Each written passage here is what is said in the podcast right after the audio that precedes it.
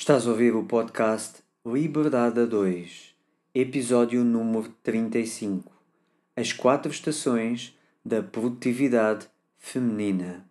Neste episódio, vamos dar continuidade ao tema do episódio 32, Produtividade no Feminino, e falar sobre como as mulheres se organizam e ficam muito mais produtivas quando assumem uma produtividade cíclica. Hoje vamos falar em como as mulheres vivem as quatro estações do ano em apenas 28 dias e se tornam muito mais produtivas quando assumem a sua ciclicidade. Olá, olá, gente livre! Bem-vindo ao podcast Liberdade 2. O meu nome é Sónia Anjos. E o meu é António Ferreira. Somos ambos coaches e mentores de negócios que geram liberdade. Os nossos valores principais são a liberdade e a família e é por isso que empreendemos juntos há mais de 12 anos. Somos apaixonados por grandes visões, ideias fora do comum, fazer diferente e quebrar paradigmas. Acreditamos que todas as famílias merecem mais liberdade de tempo, financeira, geográfica e é para nós uma missão mostrar-te que também tu podes viver uma vida com mais liberdade, com mais felicidade e com mais satisfação do que até já imaginaste ser possível. Todas as semanas te trazemos um episódio com uma mensagem inspiradora para te ajudar a descobrir como desbloquear a tua liberdade. Também teremos semanas especiais com episódios extra em que te trazemos pessoas excepcionais e histórias reais de liberdade. Pensa neste podcast como a tua dose de inspiração, recursos, estratégias e estruturas que te ajudam a criar a tua liberdade e vida de sonho. Muito obrigada por carregares no play hoje e por estares aqui connosco. Agora, vamos começar!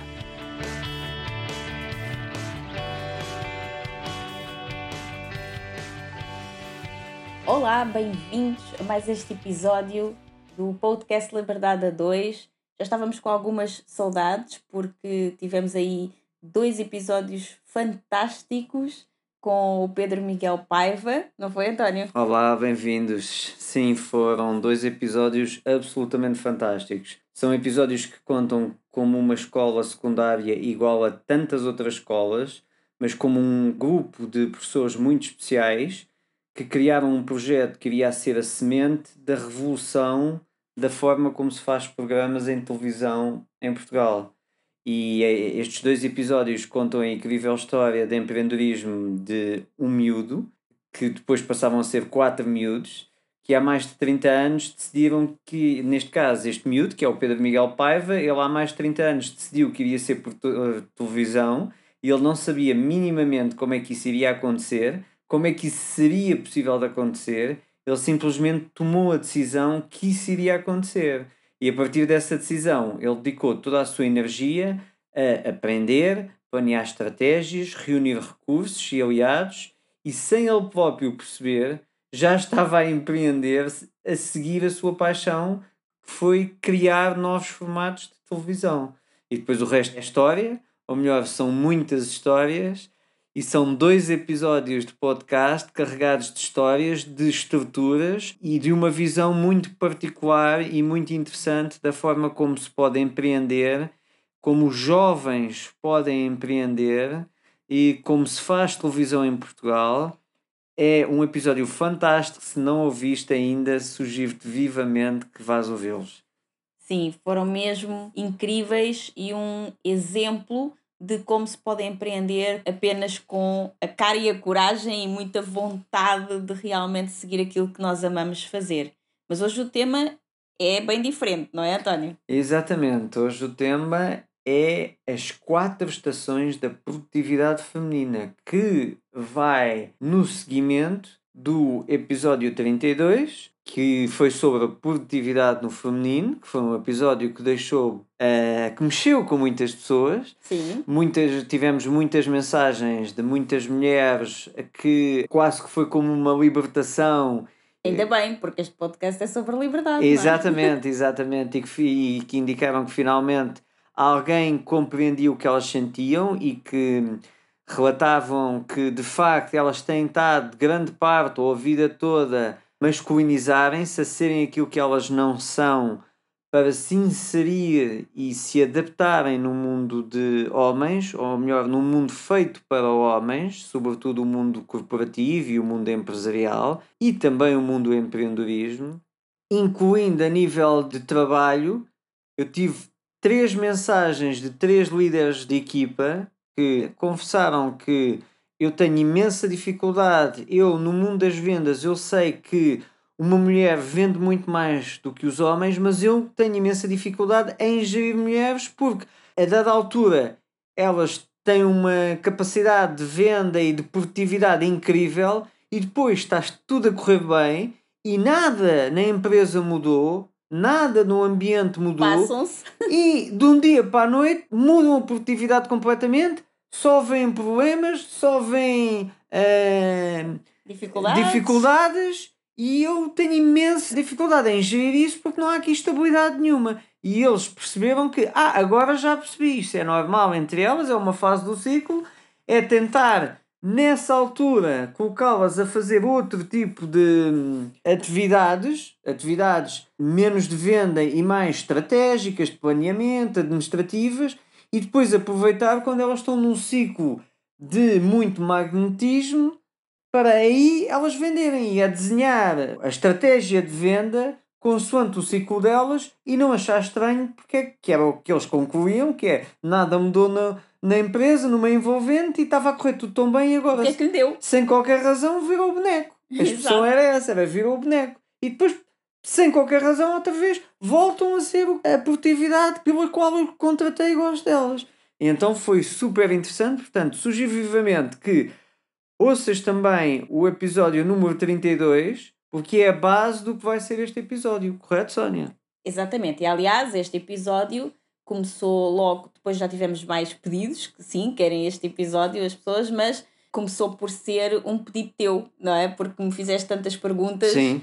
Que realmente ficou, e, e hoje com certeza vai ficar também, porque isto é um mundo, não é? E não acaba aqui, há muito por dizer mas muitas pessoas ficaram realmente com vontade de saber mais e eu emocionei-me, inclusive, com a emoção que vi em algumas mulheres. Foi quase como um alívio, como se tivéssemos tirado o peso do mundo das costas e eu sei exatamente o que isso é, porque eu senti a mesma coisa quando descobri tudo isto, porque não foi assim há tanto tempo. Eu tenho vindo a trabalhar com isto e a estudar muito agora no, nos últimos tempos sobre esta temática, mas não foi sempre assim. Eu própria também não sabia o que é que se passava comigo, eu também me masculinizei muito durante muito tempo, depois acabei por cair numa parte mais feminina, mas que foi para o extremo negativo do feminino de uma vez só e ficar por aí também durante bastante tempo, o que também é prejudicial para nós, porque não conseguimos atingir os nossos objetivos e fazer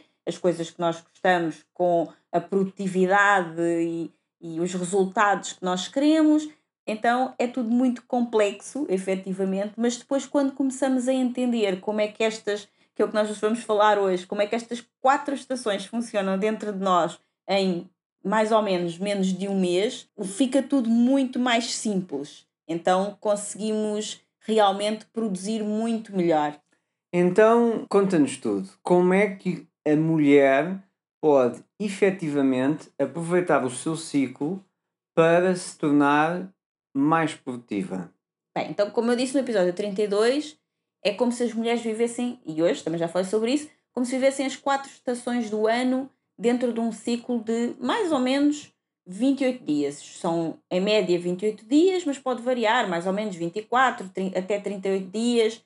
E depois há as mulheres que são muito irregulares, que isto pode variar ainda muito mais. Mas em média são 28 dias, o, o período normal de, de ciclo da mulher. E durante esse período de tempo, podemos dizer que passamos pela primavera, que é o período pré-ovulatório, pelo verão, que é o período ovulatório, o outono, que é o período pré-menstrual, e o inverno, que vamos associá-lo ao período da menstruação em si. Então, no caso das mulheres que não menstruam, seja porque já entraram na chamada menopausa, ou seja porque usam meios anticoncepcionais que bloqueiam a menstruação, elas vivem também essas mesmas ciclicidades, essas mesmas estações, no mesmo tempo, em 28 dias, mais ou menos, só que sentem mais a intensidade do ciclo lunar, são mais afetadas pelo ciclo lunar. Isto não significa que as mulheres que menstruam não sejam também afetadas pelo ciclo lunar, porque são. Só que normalmente nós chamamos da lua externa, que é a lua, a lua, né? o satélite do planeta Terra, Uhum. e a lua interna, que é o nosso ciclo menstrual. Hum. Normalmente as mulheres que estão a passar por um ciclo menstrual mais ou menos normal, regular, não é? Elas costumam estar mais influenciadas ou mais afetadas pelo ciclo da lua interna, Sim. mas também se influenciam pelo ciclo da lua externa, mas mais a interna. Quando não há ciclo, porque a mulher já não menstrua ou neste momento não menstrua por alguma razão, ou por exemplo está grávida, também não tem ciclo nessa fase, não Uhum. é? É mais influenciada apenas pelo ciclo da Lua, da Lua satélite do planeta Terra. Sim.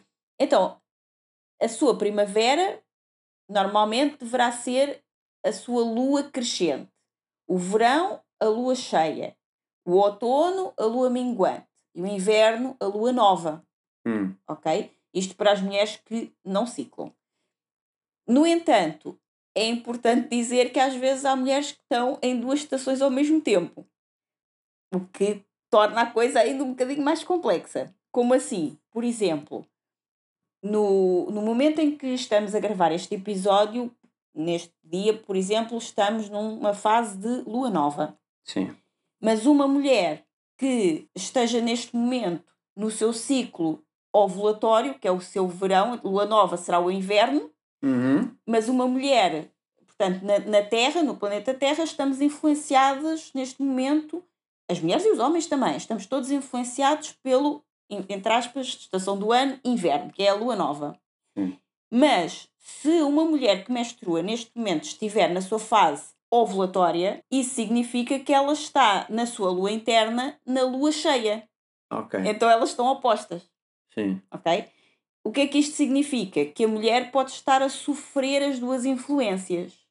E aquilo que eu recomendo é que a mulher fique atenta aos ciclos lunares Uhum. e também externos e também aos seus ciclos internos. Sim. Para ela poder entender exatamente como é que se sente e vá tomando nota de tudo isto, como é que se sente, por exemplo, ao dia de hoje, em que a lua, a fase da lua é lua nova, mas a minha lua interna é a lua cheia, ou estou no meu verão, Ok. não é? Então, como é que eu me sinto quando as luas estão opostas? Como nem sempre o ciclo das mulheres é exatamente de 28 dias como o da lua, Uhum. o que vai acontecendo é que isto às vezes vai atrasando um bocadinho ou vai adiantando um bocadinho, até que chega a um ponto que elas, daqui por uns meses, já vão estar unidas outra vez. Ou Sim. seja, lua nova com lua nova, lua cheia com lua cheia. Mas há fases em que, se o ciclo da mulher não for exatamente, for, por exemplo, 26 dias ou de 30 dias, ou, já não vai co- coincidir com o da lua em si, não é? Então elas vão se afastar uma da outra. E diz-me uma coisa, quando elas estão afastadas, ou melhor, quais são as principais diferenças, generalizando, de uma mulher que está com a lua interna e a lua externa, como tu dizes, não é? Sincronizadas e, e quais são as diferenças para uma mulher que, como deste o exemplo, a lua interna está em verão e a lua externa está em inverno. Ou seja, Olha, lua nova, mas ela está a menstruar naquele momento. Basicamente, é como tu estavas a dizer há pouco, virou o boneco. Virou o boneco, não é? Pois, eu quando me estavas a dar esse exemplo, eu só me vinha à cabeça medo, medo, muito medo. É Essa é a altura em que nós dizemos tenho que ir passar esta semana fora porque tenho um compromisso profissional muito longe daqui. Talvez. Nesse caso, se calhar é melhor isto passar o mês fora porque isto vai durar um tempo, não é? Porque Ah, elas estão sempre ao contrário. então o que é que acontece? Ah, então é um mês ao contrário mesmo. Se- Depois podem ser vários meses assim. Ah, pois. Ok. Ah, ok. ok? Não. Nós homens viemos para sofrer. Exato.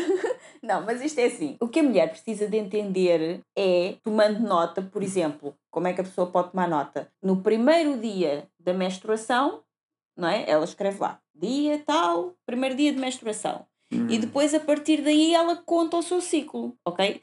O primeiro dia de menstruação é só para a mulher ter um dia. Se a mulher não é menstruada, só é gerida pela lua externa. Portanto, Sim. essa aí está mais, mais tranquila. Ok? Que é aquilo que tu dizes que é.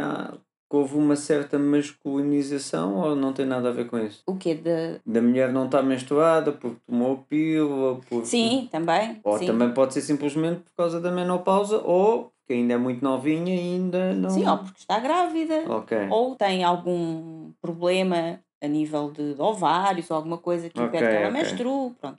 Nesse Há caso, várias, há há várias várias possibilidades. possibilidades. Nesse caso, em princípio, ela estará, uma vez que não tem ciclo, não é? Está mais Está guiada, guiada ou mais mais pelo- influenciada. Sim, porque eu, o outro não a pode influenciar porque não existe. Eu prefiro a terminologia influenciada do que Exatamente. guiada. Exatamente. No entanto, se ela tem ciclo e o ciclo não corresponde, não está acertado com as luas externas, Uhum. ela pode ter as duas influências. Essa mulher que tem ciclo, que é a maioria de nós e das pessoas que nos ouvem, provavelmente, não é?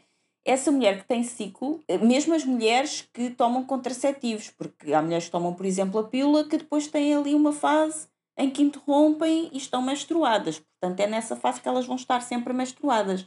Mas essas sabem exatamente quando é que vão estar, porque depende da pílula, não é? Então elas sabem exatamente quando é que vão estar. As outras vão pelo seu ciclo e no primeiro dia de menstruação, por exemplo, anotam dia tal, primeiro dia de menstruação. E depois, como é que eu me sinto neste dia? E depois vão fazendo isso sempre, todos os dias, tomando nota, até ao próximo primeiro dia de menstruação. Ok? Então elas conseguem ver um ciclo inteiro. E o que eu recomendo é que façam isso pelo menos por três ciclos consecutivos. Para irem vendo as diferenças, porque só num mês tu não consegues comparar com nada. Pois é, essa não é a questão que eu ia te colocar. É, imagina, estás mais nervosa, mas eh, tu podes, Mas atribu- pode podes atribuir à lua, mas pode ter sido uma, uma Claro. circunstância qualquer. Zangaste com o teu filho, zangaste comigo, é impossível, mas zangaste com outra pessoa qualquer, outra razão. Sim. Porque ah, eu acredito, quando alguém faz qualquer coisa, há sempre os haters, não é? Há sempre aquelas pessoas que criticam Ah, tudo, sim, claro. tudo o que se faz, não é? Eu- Sobretudo aquelas pessoas que têm Que não- muito tempo, porque como não fazem, fazem nada, nada, têm têm de muito dedicar a vida para a criticar os outros. os projetos dos outros. Exato. E, portanto, haverão eh, muitas pessoas que irão dizer ah, isto é um- uma fantochada, porque isto agora é estar a dizer que voltamos aos antigamente, que tem que se olhar para a Lua antes de tomar decisões e que é a Lua que agora vou-me guiar pela Lua e vou fazer porque é a Lua que me faz fazer isto e é a Lua que me faz fazer aquilo. Não, isso, é Não, des- isso aí já é desresponsabilização. Sim, isso é desresponsabilização. Por isso é que eu disse, prefiro a terminologia, sendo que esta informação é toda tua, eu só estou aqui a aprender, Uhum. mas eu disse, prefiro ou sinto-me mais confortável em, em ouvir a terminologia influenciada do que guiada. Porque influenciada, lá está. Eu, no episódio 32, e fui eu que dei esse exemplo, não foste tu, e tu és muito mais, eu costumo brincar com a expressão mambo-jumbo do que eu, eu sou muito mais mental, mas para mim é lógico que se a Lua tem o poder de influenciar marés, que é o, o, o mar, qualquer oceano tem uma massa de água de bilhões de toneladas, Uhum. nós, seres humanos, somos 70% de água, Claro. se quisermos ser mais precisos, até o cérebro é 90% de água. Portanto, se a Lua consegue influenciar a água do, dos oceanos, naturalmente consegue influenciar a água do nosso corpo e, portanto, consegue nos influenciar a nós. Consegue nos influenciar. Não nos vai mandar fazer coisas, mas influenciar. Imagina, eu sou uma pessoa tendencialmente otimista. Não é por eu estar com um pessimista que eu vou ser pessimista. Mas se eu tiver duas horas à conversa com um pessimista, eu nos primeiros 15 minutos estou com a minha energia otimista a 100%, passado duas horas, se calhar estou a 80%, não é?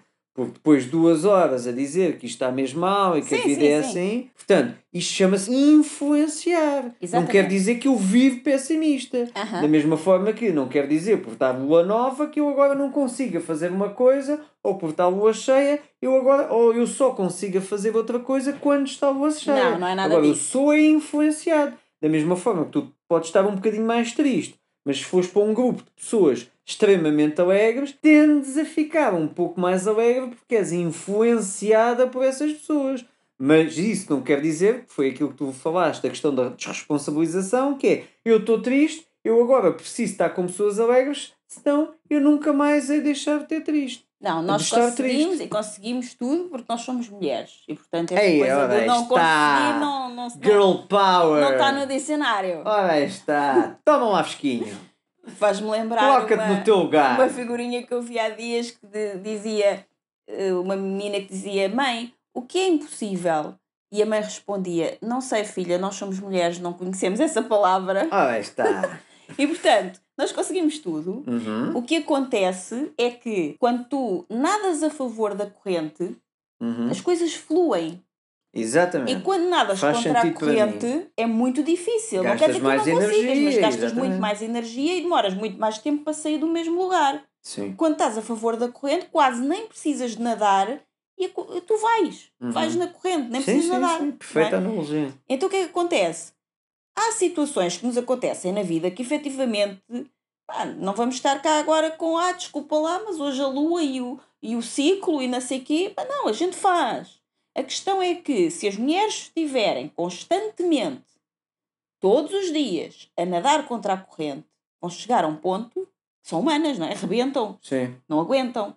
Então é por isso que hoje em dia muitas mulheres, cada vez mais, estão exaustas, porque cada vez mais elas querem assumir mais responsabilidades, querem ter um- uma melhor posição na- nas suas vidas e assumem ainda mais responsabilidades. As mulheres trazem com elas uma coisa que nós já falámos no episódio 32, que é o tal sentimento de culpa que os homens nunca sentem, que elas Uhum. têm que fazer tudo e têm que ser perfeitas em todos os seus papéis. Têm que ser mães perfeitas, eh, esposas perfeitas, amantes perfeitas, profissionais perfeitas, amigas perfeitas, no seu corpo perfeita, tudo perfeito. E chega a um ponto que a exaustão toma conta delas. Perfeição também não existe, não é? Mas isso tudo é possível, ou aproximar-te daquilo que é o ideal para ti, é possível e é mais fácil quando tu estás a nadar a favor da corrente. Sim, sim, Concordas? sim. Perfeitamente. Então, se tu tens um ciclo e quer queiras, quer não queiras, não quer dizer que tu não consegues fazer de outra maneira. Consegues. Tu consegues um, um, um bocado nadar contra a corrente. Consegues. Mas se é possível nadar a favor da corrente, por que não? Se é possível fazer tudo mais fácil, por que não? Se é possível tu teres uma altura do teu mês em que tu és altamente produtiva e consegues produzir muito mais do que a média das pessoas em geral, porque soubeste aproveitar as outras alturas do mês em que não estás tão influenciada para ter esses resultados, para fazer outras coisas que estão mais adequadas a essa altura do mês, como por exemplo projetar, planear, analisar, tudo coisas que são necessárias, por exemplo, para qualquer empreendedor. Nós falamos Uhum. para empreendedores não é? e empreendedoras. Todos temos um mundo de atividades para desenvolver. Sim. Ninguém aqui tem que fazer uma coisa só, não é? Normalmente são, os empreendedores fazem muitas coisas, certo? Exatamente. Têm que planear um negócio, têm que fazer análises, têm que produzir, têm que vender, têm que atender clientes, têm que fazer apoio ao cliente, têm que fazer tudo. Podem Sim. ter não é, colaboradores que os ajudam, mas têm que saber fazer tudo e têm que estar na frente de tudo um pouco. Sim. E depois desse tudo, não é? A mulher e o homem também, mas sobretudo a mulher ainda tem a casa, os filhos, as coisas, tudo, não é? Todas as coisas da vida de uma mulher. É muita coisa. Então, se nós pudermos dividir as nossas atividades pelas quatro estações, É mais inteligente. É, É um conceito de alta performance, não é? É, é estares no teu ponto alto quando. Ou melhor, é fazeres as coisas quando estás no ponto alto. Exatamente. Ou organizares as coisas, porque uma coisa é o que é o ideal, outra coisa é o que é possível. Costuma-se até dizer que o ideal, o ótimo é o inimigo do bom. Mas tu podes planear o ótimo e depois ir, ir ajustando para ficar o bom. Ou seja, epá, o ideal seria, imagina, se és um empreendedor, é a parte de, esta parte mais comercial, ou se estás no, no, no mundo do empreendedorismo digital, fazer um lançamento, se calhar faz sentido tu vês o quest- a questão do ciclo da Lua para fazeres um lançamento quando estás naquela fase mais magnética, não é? Mas se entretanto eh, alguém te manda uma mensagem porque quer saber de um curso que estás a vender ou de uma coisa qualquer, tu dizes, ah, não vou responder, vou esperar que a lua fique cheia. não é? Nada disso. não é? Uma...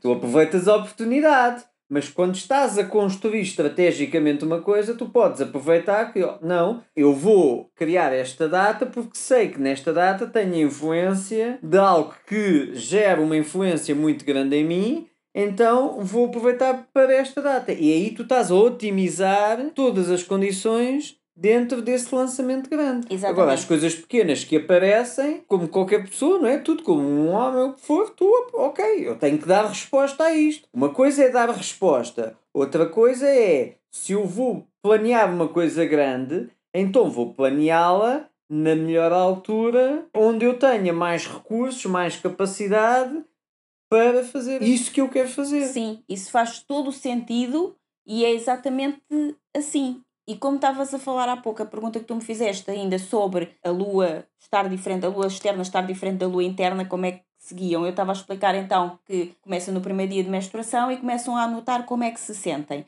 Claro que é importante também, vão à internet e vejam uh, fases da lua do mês atual Sim. em Portugal e vão ver qual é a lua que está nesse dia. Não é? E uhum. já colocam, olha, dia tal é lua cheia, dia tal é lua minguante, dia tal é lua nova, dia tal é lua crescente, ok? E então, se hoje é o meu primeiro dia de menstruação e eu sinto-me assim, escrevem lá como é que se sentem, e hoje a lua está assim, ok? Então vocês sabem que naquele dia, estando a lua como ela estava, na fase em que ela estava, e a vossa lua interna estando na lua nova, que é a fase de menstruação, como é que se junta, não é? Como é que agora que eu estou na minha lua nova, que é a menstruação, como é que eu me sinto sabendo que lá fora está a lua cheia? Sim. Porque a influência e o sentimento vai ser um bocado diferente quando eu estiver na minha lua nova e lá fora também estiver lua nova ou perto da lua nova. Sim. Eu até dava uma sugestão, hum. que eu sou uma pessoa mais analítica do que tu. E então, a, portanto, a primeira sugestão é o meu velho amigo e bom amigo, o Excel, não é?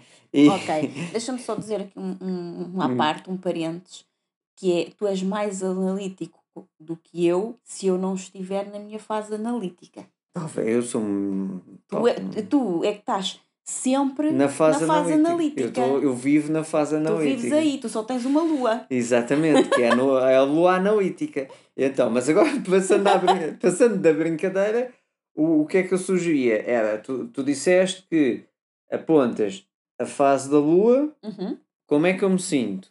Uhum. Eu colocava mais uma coluna no Excel. Então, mas tinha três. Tem a minha fase interna lunar, Sim. como é que eu me sinto, e a lua, a lua, a lua externa. Ok. São eu, três coisas. Eu colocaria outra, outra coluna no Excel, Pronto, amigo, eu, eu não amigo. Faço isso no Excel, eu faço isso numa no folha. Canva, pai. Não, eu faço à mão, com desenhos, com florzinhas. E canetas com, desenhos, com várias can cores. Canetas essas... coloridas, exatamente, numa mandala muito linda. Mas o Excel dá para pintar também, também dá para pintar não. as células. Cada células. células. Uh, ok, não, eu okay. prefiro a mão.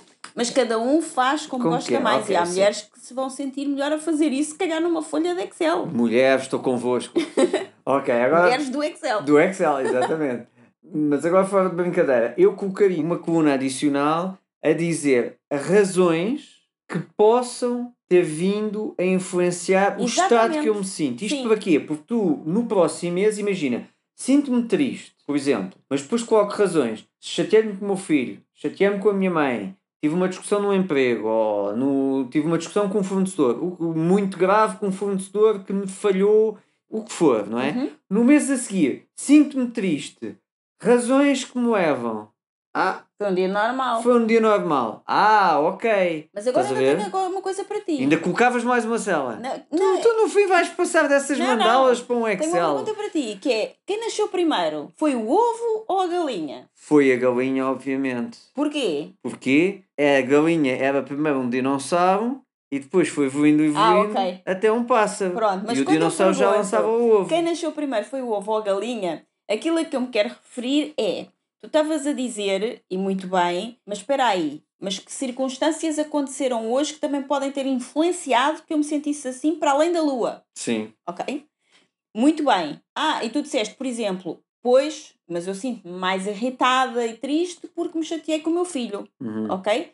Será que tu te sentes irritada e triste porque te chateaste com o teu filho ou que te chateaste com o teu filho porque por dentro sem, ti- sem tu teres tomado consciência, já estavas irritada e triste e por causa disso deste uma resposta diferente da que darias em outra fase ao teu filho e te chateaste com ele. Sim, mas aqui a minha questão é apenas, nesta fase, colocar informação, que é o que os analíticos gostam de fazer. é Ok. Colocar informação, não é criar interpretações para a informação, tendo por base a crença que isto é da Lua. Ou seja, é, é zero crenças, é só Exatamente. Criar é só informação. informação. Exatamente, não é criar, é recolher informação. E depois eu, porque senão é um bocado naquela, ah, estava chateada com o meu filho ou com o meu marido, mas isso foi por causa da lua, porque senão eu não estaria. Então Sim. aqui estás a desvirtuar a coisa. E a ideia é, tu simplesmente, durante, conforme tu sugeriste, os três ciclos ou em quatro ciclos, informação, informação, informação, informação, informação. E depois comparares. Exatamente. Ok? E depois a partir daí é que tu vais vendo padrões, que é, ah, ok, repara, quando acontece este ciclo, eu estou sempre chateada, ou afinal não estou sempre chateada, e não, ah não, tive uma vez chateada, mas foi por causa do meu filho, porque se das outras vezes nunca estivesse chateada, então não, se isso fosse causa da lua, então eu não me tinha chateado com o filho, tinha-me chateado com o cão, com o gato, com o que for. eh, ou seja, então, a a influência- ideia é só recolher Sim, informação. influência em lua cheia. Ah, estou super animada e também estou em lua cheia interna. Estou super animada, bem disposta, só me apetece é festejar, é falar, é, estou super magnética, estou comunicativa, estou expansiva, sinto-me assim, não é? Mas aconteceu um, um desastre qualquer nesse dia. Hoje, dado este desastre, era para me sentir triste. Mas como estou em lua cheia, com lua cheia, vou comemorar. Não é assim, não é? Exato, ou então ao contrário, ah, o meu cão foi mas eu sinto-me extremamente magnética e eu Exato, quero é não sair é nada noite. disso. Obviamente que as circunstâncias que nos acontecem na vida também influenciam. Portanto, isto tem que se colocar tudo aqui em cima da mesa. Daí Ou no caso, ide- como tu dizes, no Excel. No Excel, no Excel, como gente grande, se faz favor. Ok. Daí a ideia, no- nos primeiros quatro ciclos, Sim, a 3 a minha, 4 su- ciclos. a minha sugestão é recolher apenas informação e depois, com serenidade e sem viés, Uhum. Analisar, Vieses, ver o que é que sente. eh, observar, ok, Olha, neste ciclo foi isto olha, neste ciclo certo. foi isto, ah, exatamente. Aqui já estás a condicionar, olha, coincidência, isto bate tudo certo, já estás na Não, pode bater certo ou não, lá está, até mesmo porque, como eu disse, algumas mulheres vão, ter, vão sentir mais a influência interna e outras vão sentir mais a influência Que é isso externa. que eu acredito, porque é? lá está, depende, da, de- no- todas as pessoas são diferentes, acredito que haja pessoas mais influenciadas pela lua do que outras, se calhar aqui estou a dizer um disparate qualquer, mas se calhar há pessoas não- não influenciadas por estás. outras coisas, por outros astros, digamos Sim, e, assim. as- e, E- há os outros astros todos também, não é? Exatamente. Exatamente. E, e- e imagina uma pessoa que se calhar tá, é uma pessoa. Imagina, isto aqui estou a especular, ok? Não tenho informação nenhuma que me leve a defender esta teoria. Uhum. É uma pura especulação. Ok. Mas eventualmente acredito que advém essa especulação que uma pessoa que seja uma pessoa muito de andar descalça na terra, comer eh, coisas mais naturais, ter uma vida muito mais ligada e em contato com a natureza, Uhum. seja eventualmente mais influenciada de uma, uma pessoa que tenha uma, esteja mais desligada da natureza e esteja muito ligada a equipamentos mentais, processos a- mentais ou mesmo até equipamentos eletrónicos, passo muito tempo, Eu concordo mais ou menos contigo. Ou seja, porque da mesma forma que a lua influencia as pessoas, sim, por exemplo, a- a- a- Eu acho que essa as- pessoa da Terra está mais consciente da sua conexão e influência da natureza e da Lua. Talvez, mas da mesma forma que a lua influencia as pessoas. As as- tecnologias também. Exatamente, as ondas eletromagnéticas influenciam as pessoas da mesma é, Há N estudos de pessoas que, fi- que têm uma casa debaixo de um posto de alta tensão, Sim, sim, sim. não é? Portanto, eh, há muitas coisas a Há influenciar. N coisas a influenciar, obviamente, e também cada mulher é diferente e tem que ela mesma perceber o que é que a influencia mais. Por Uhum. exemplo, e isto é diferente para todas as mulheres.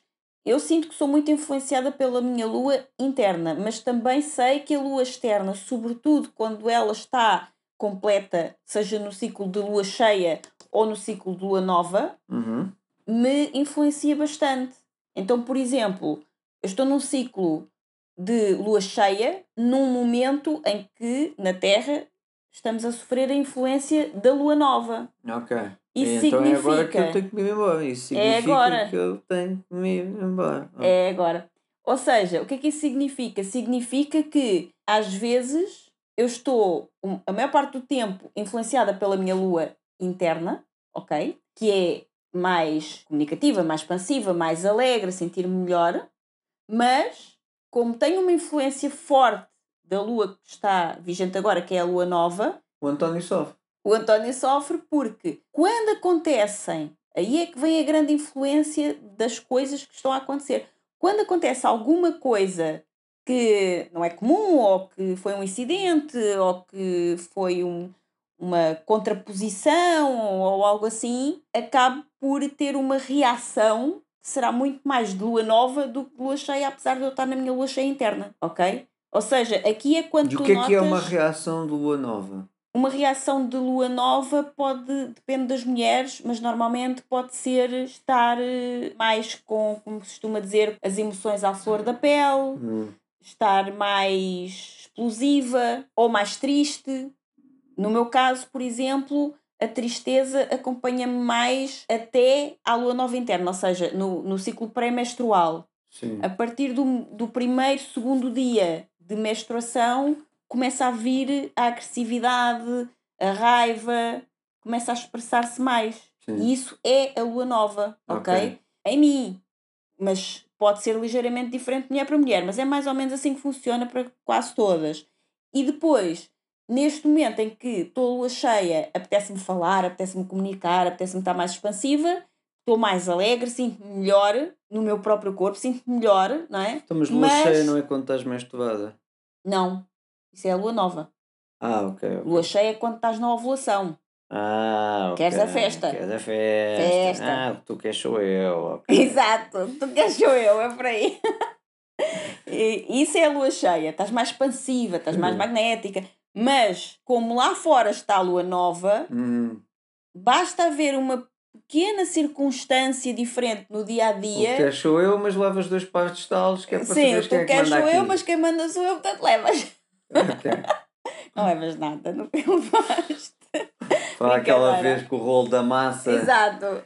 partiu a cana do nariz e tal. Bom, então, voltando aqui ao assunto, que isto é sério, Hum. só que nós gostamos de brincar com coisas sérias para aliviar a coisa, não é? Sim, é mais divertido. E torna-se mais divertido e esse é um dos nossos grandes valores, a diversão, e portanto é importante para nós também. Agora, naturalmente que nós, como já se percebeu, não estamos iguais todos os dias, em todos os períodos de, dessa fase. As nossas emoções mudam muito, as nossas vontades mudam e as nossas competências e capacidades de fazer as coisas também mudam. Então, como é que nós podemos ser plenas em cada uma destas fases? É realmente acompanhando, como eu estava a falar, o que é que estamos a sentir em cada uma delas, quais, quais são as nossas motivações, aquilo que nos dá vontade de fazer em cada uma dessas fases.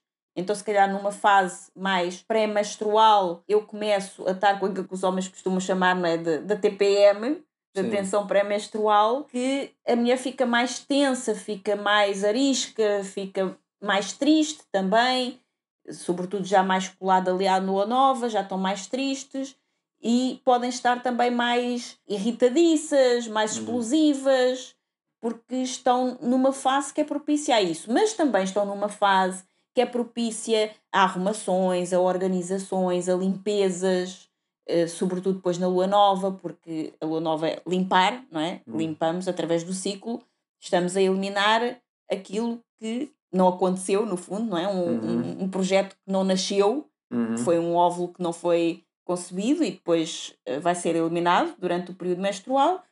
E estamos numa fase de limpeza, e essa também é para a mulher uma ótima fase para exatamente isso para fazer limpezas, para fazer arrumações, para fazer análises, contas, balanços. Está-me a vir à cabeça uma piadola tão parva. E vais dizer ou vais ficar com ela só para ti? Que é Não a partir de agora. parva. A partir de agora os homens começaram, oh filha, está boa nova, olha, está na hora de arrumares a casa. Queres ir arrumar a casa que está boa nova? E agora Os é homens aquela... também são influenciados pela lua, sabias? O que é que não vais tu? É porque também está na fase ainda a mulher te responder à letra. Não sei se estás a ver, não Ah, é? ver. Pois. Então, olha, isso ainda fica mais giro. Exato. Então, o que acontece é que todas as fases são boas para algo que todos nós, e sobretudo nós mulheres, precisamos na nossa vida. Se nós nos organizarmos, eu sei que há trabalhos e há coisas que nós fazemos que são sempre iguais todos os dias e que não nos permite isso. Mas se nós nos organizarmos, sobretudo nós empreendedores, não é? Que a maior parte de nós somos nós que gerimos as nossas agendas, é para isso que também viemos eh, ter um negócio de liberdade, para gerir a nossa própria vida e a nossa agenda, Exatamente. não é? Então, se somos nós que gerimos a nossa própria agenda, se somos nós que decidimos quando é que acontece o quê, então faz todo sentido que nós levemos em consideração esta nossa parte cíclica, que, é, que somos todas nós, não é? Somos cíclicas, e os homens também são, mas sobretudo as mulheres sim, sentem sim, muito sim, isso, para nos organizarmos dessa forma. Uhum. Ok? Eu acho que faz, faz todo sentido. E quando o fazemos, sabemos sempre o que fazer, quando fazer, para poder apro aproveitar o potencial máximo e estarmos como tu tanto gostas, não é? De dizer e de viver a tua vida em alta performance. Sim ok? É assim que se consegue, por exemplo, que tu há pouco estavas a falar muito bem das equipas de vendas, levar uma vendedora ao pico de alta performance. É mantendo-a no seu ciclo, porque mesmo uma vendedora, que a coisa que ela mais gosta é estar na rua a falar com os clientes e vender, há fases do mês em que lhe apetece tudo menos isso. Sim, sim, sim. E que se ela for fazer isso, é o nadar contra a corrente, é uma agressão, é ela mandar o cliente às favas e depois sair de lá a chorar porque não sabe porque é que fez aquilo não é? Agora o cliente já não vai querer mais nada comigo, nunca mais vou fechar este negócio, mas o que é que me deu? Nem ela própria entende. Sim. Ok? Eu sou tão boa a fazer isto, o que é que me deu hoje? O que te deu hoje, querida, é que devia estar no escritório a planear, a planear as próximas vendas. Ou fazer a parte administrativa. É que devia estar a fazer a parte dos relatórios, é que devia estar a fazer a parte administrativa, é que devia estar a arrumar as gavetas. É isso que te aconteceu. Não devia estar a falar com clientes. Sim. Há dias melhores para fazer isso é? Sim, sim, sim, sim. E se tu usares esses dias para planear, para fazer a parte toda administrativa, a parte toda mais estratégica e depois fores em full power quando estás na fase mais magnética, uhum. vais produzir incomparavelmente mais.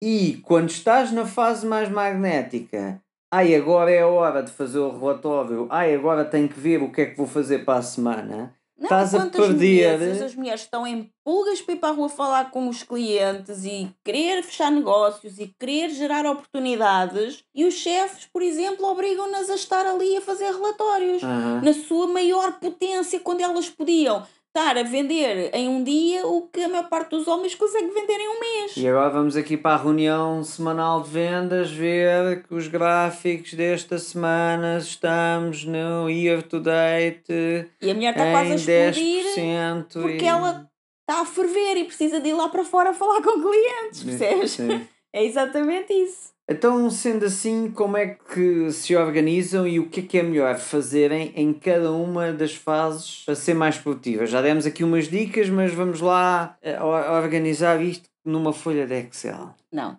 é só num episódio ah, de podcast. Mandala, na mandala. Na mandala, exato. ok, então vamos lá. Então temos a primavera, ou seja, a fase pré-ovulatória ou lua crescente. Okay? Costuma ser a altura ideal para fazer coisas mais criativas para começar novos projetos, para escrever, para, por exemplo, criar conteúdos, para comunicar, para também aprender coisas novas, também é bom para isso. É ótimo para fazer trabalhos mais no exterior, mais expansivos. É um ótimo período também para viajar, para namorar, para sair, socializar, para fazer networking. Também é muito importante esta fase. Bom também para começar negócios novos, novas parcerias, estar em eventos, fazer palestras, tudo aquilo que for necessário, a mulher estar mais voltada para fora, mais expansiva e que exija também mais energia e mais ação da mulher. Nesta, nesta fase, a mulher está tipicamente naquilo que nós chamamos uma boa vibe. Uhum. Ou seja, está mais bem disposta. Também é conhecida como a fase da, da donzela ou da, da menina ou da jovem, é quando nós nos sentimos jovens, é quando nós estamos mais crianças, ok? Estamos mais voltadas para ser eh, uma criança alegre. É quando okay. trazemos a nossa criança alegre ao de cima e tudo é divertido, tudo é expansivo, eh, tudo é fácil, tudo é maravilhoso, queremos estar com os amigos, queremos nos divertir, ok? Ok, então eu gosto muito de correr à noite e ali ao pé do rio e gosto muito de contemplar a lua. E basicamente isso significa que quando é noite de lua crescente, eu devo ir correr para casa. Eu devo ir para casa a correr. Sim, é Ok. melhor. Ok, agora a fase do verão, ou seja, o período ovulatório ou a lua cheia. Esta é a fase da mulher, da mulher mesmo, que é uma ótima fase para agir, para fazer coisas, para executar, continuar projetos que já foram iniciados lá na, na lua crescente ou Uhum. na, na fase da, da donzela, não é? Ou da primavera, começam as menina. coisas no, da menina, não é? Primavera, é mesmo a estação do ano, primavera. Primavera é quando começam a nascer as flores, A a desabrochar. desabrochar. Depois, no verão, os frutos estão prontos para ser colhidos das árvores. Então, Uhum. vamos fazer coisas. Vamos fazer o quê?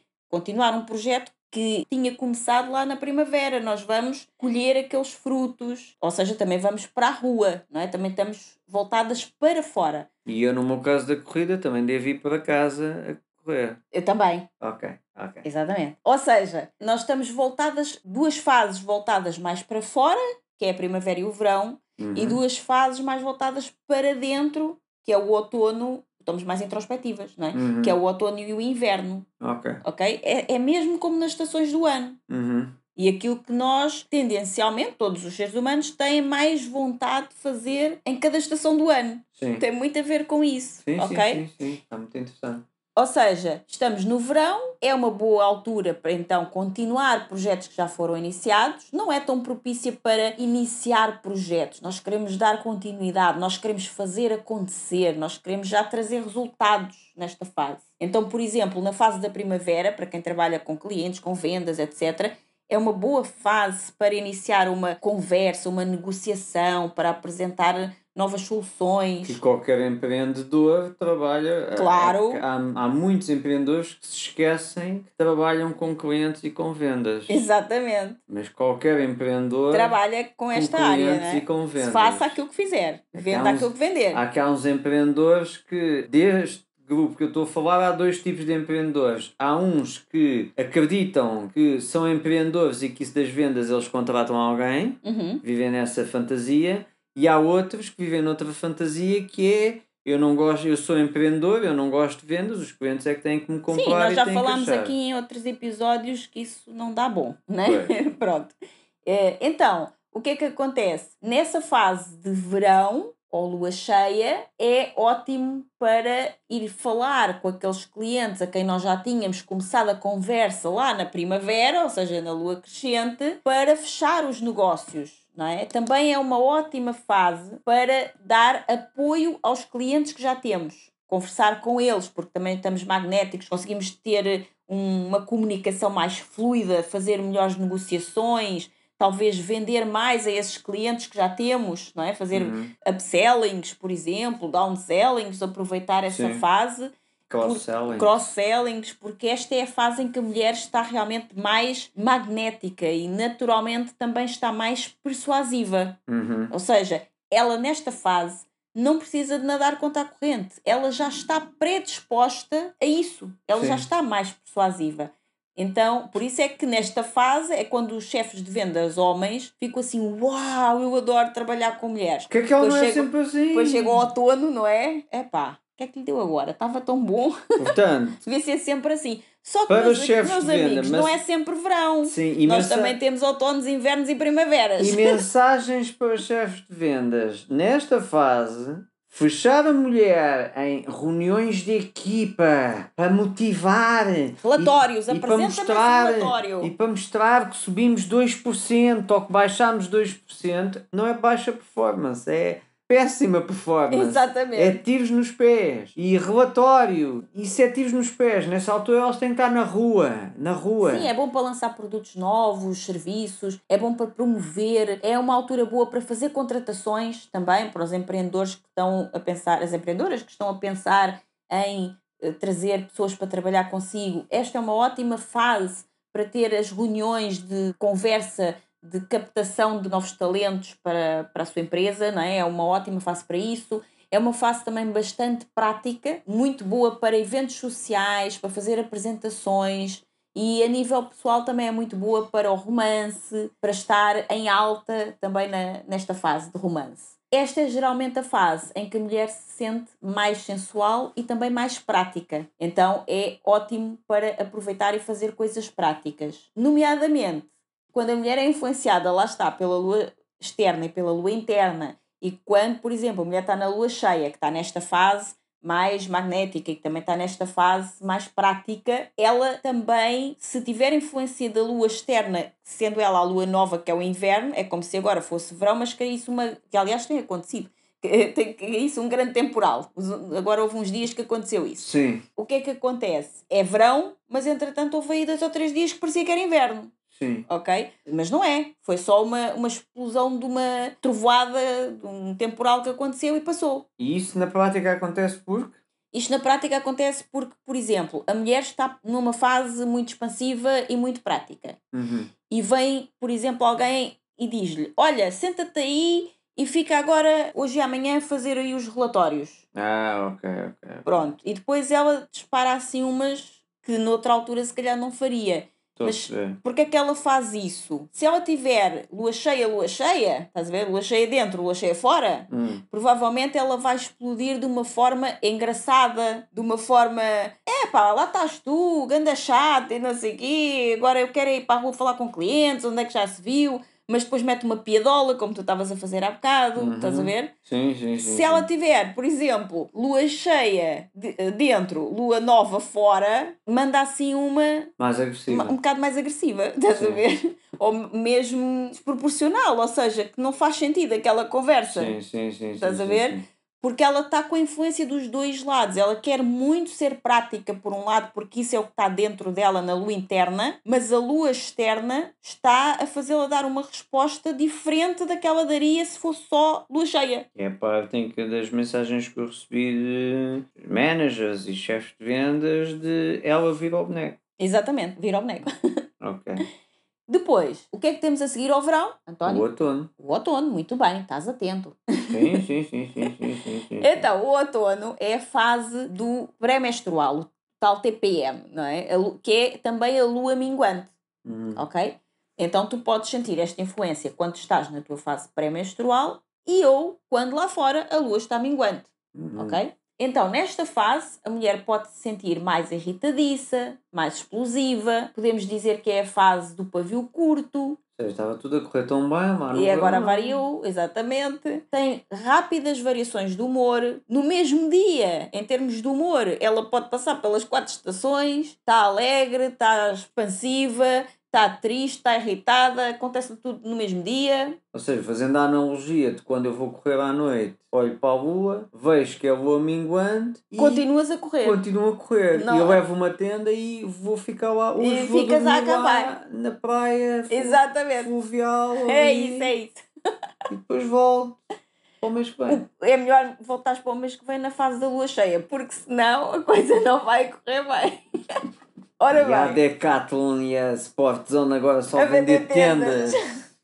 Então, nesta fase, a mulher realmente pode ter várias alterações de humor, mas também é a fase em que ela está com mais capacidade de concentração, de foco e maior capacidade analítica. E então, esta é a melhor fase para fazer trabalhos que requeiram justamente mais foco, mais capacidade de análise e mais concentração. É também uma ótima fase para trabalhos mais estratégicos, de planeamento, trabalhos que exijam análises cuidadas, mais concentração e foco. É um bom momento, como eu já tinha dito anteriormente, para arrumar, para organizar, para fazer limpezas, para fazer trabalho de arquivo, para fazer pesquisas também. Por exemplo, estás já a pensar começar a criar uma coisa nova lá na primavera. Esta é a fase de tu começares a fazer a pesquisa para aquilo que tu queres começar a criar Lá nessa estás fase. a criar a estrutura, Sim. desenhar, planear, sim, sim. Então, tudo aquilo que exija mais foco e concentração, mais introspeção, uma tendência mais analítica, é bom nesta fase. Então, voltando aqui ao, ao, ao exemplo do mundo das vendas. Então, e o que é que pode acontecer quando nesta fase, porque os números estão baixos, o manager, o coordenador, o chefe de vendas, o nome que eles quiserem dar, tem que ir tudo para a rua, os números estão terríveis, tem de. ah, vendam, vendam, vendam! É assim. Eu não quer quero dizer- ninguém aqui dentro! Não quer dizer, pois, porque a pessoa não faz a mínima ideia do que é que está a dizer e só se está a prejudicar a si próprio porque ele também sofre com os números baixos, não é? Não é só o Uhum. vendedor. Pois, Então, e a Mas- empresa toda sofre. a grande maioria das reuniões de vendas aquilo é assustador. É...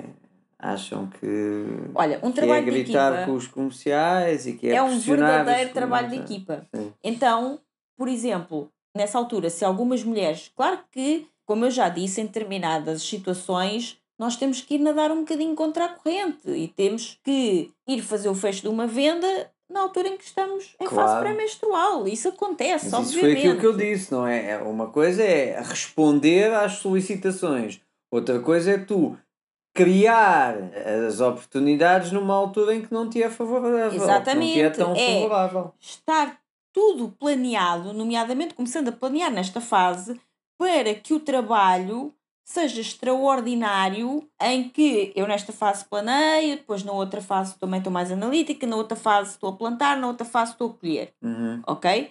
O que é que acontece? Aqui estou a fazer pesquisa, depois estou aqui a fazer mais umas análises e a organizar as coisas e depois estou a preparar o terreno, o terreno está pronto, primavera planto, verão colho, ok? Uhum. Isto tudo num mês. Significa que há ali uma semana, duas semanas, se contarmos com a fase pré-ovulatória em que a mulher está na preparação para tudo isso acontecer, em que é muito bom ela estar na rua, ela estar a fazer vendas, ela estar a, a concretizar. Ok? Sobretudo na fase do verão, que foi muito incentivada na parte da primavera, em que ela teve muitas reuniões, muitas conversações com os clientes e depois fecha ali já na parte da fase do verão, ok? Sim, sim, sim, Só que isso tudo pode dar uma explosão de vendas nessa altura do mês específica porque ela fez uma preparação exímia nesta fase. Uhum. Se ela nesta fase estiver a nadar contra a corrente, quando chegar a essa fase propícia, ela está cansada, está exausta e não vai ter a mesma performance do que se se tivesse organizado desta forma.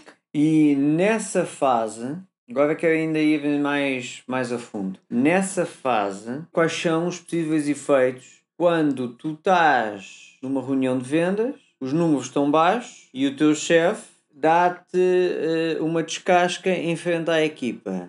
Seja uma descasca que do género eu não admito este tipo de números, tá, blá, blá, blá, blá, blá, ou então há aquela coisa mais sofisticada, mas que é tosca na mesma e intelectualmente muito pouco séria, que é não é a mim, eu não quero que te justifiques a mim, eu quero que tu te justifiques à equipa, porque tu estás a puxar a equipa para baixo. Que efeitos é que tu achas que isso pode acontecer numa mulher? Já se fosse isto num homem já é altamente desmotivante, mas eles acham que não. Sim, dependendo que da, é, da "Apa- fase. Partei com ele e ele agora vai ali. E- Olha, mas numa mulher que é esteja bullying. nesta fase, para qualquer pessoa, não é só para mulheres, nem qual fase. É bullying, sempre, ok? E é horrível. Infelizmente acontece, mas não devia acontecer, é o que eu Uhum. acho.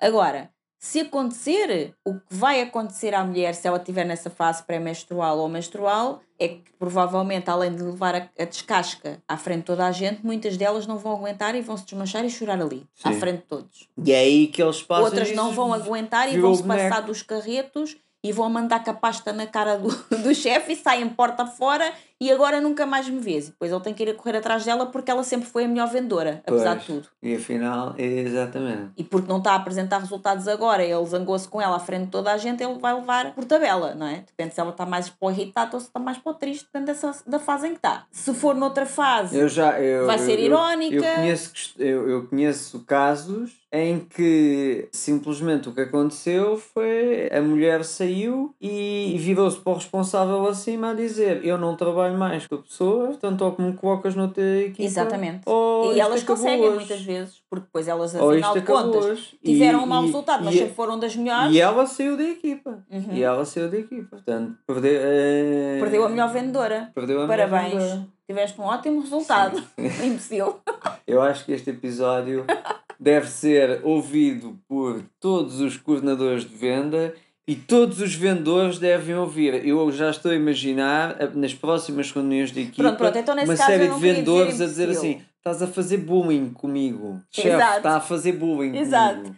Eu não queria dizer imbecil, eu queria dizer que Não é não, que estava numa lua também. Também estavas na tua lua não favorável e tiveste uma influência. Ver? Exatamente, É que não foi a melhor influência. Foi uma que influência de imbecilidade, mas foi uma influência. fez perder a melhor A minha vendedora, exatamente. Então é exatamente isso que pode acontecer. Outra coisa muito interessante que eu ia dizer há pouco é que trabalho de equipa. Nós todos temos a ganhar muito mais em colaborar uns com os outros do que em estar em constante competição e eu vendo mais do que tu e tu vendes mais do que eu e eu sou melhor que tu e tu és melhor que eu. Se nós colaborarmos, a equipa, porque tal como o chefe estava a dizer, é, não é por mim. Tu estás a, a puxar a equipa para baixo, mas também é ela que puxa a equipa para, para cima muitas vezes e isso normalmente não lhe dizem Sim. não é? Acham que tem que ser sempre assim. O que é que acontece? Não, um há- isto trabalho às vezes, equipa, o exemplo que eu estava a dizer foi um exemplo extremo que eu, que eu conheci.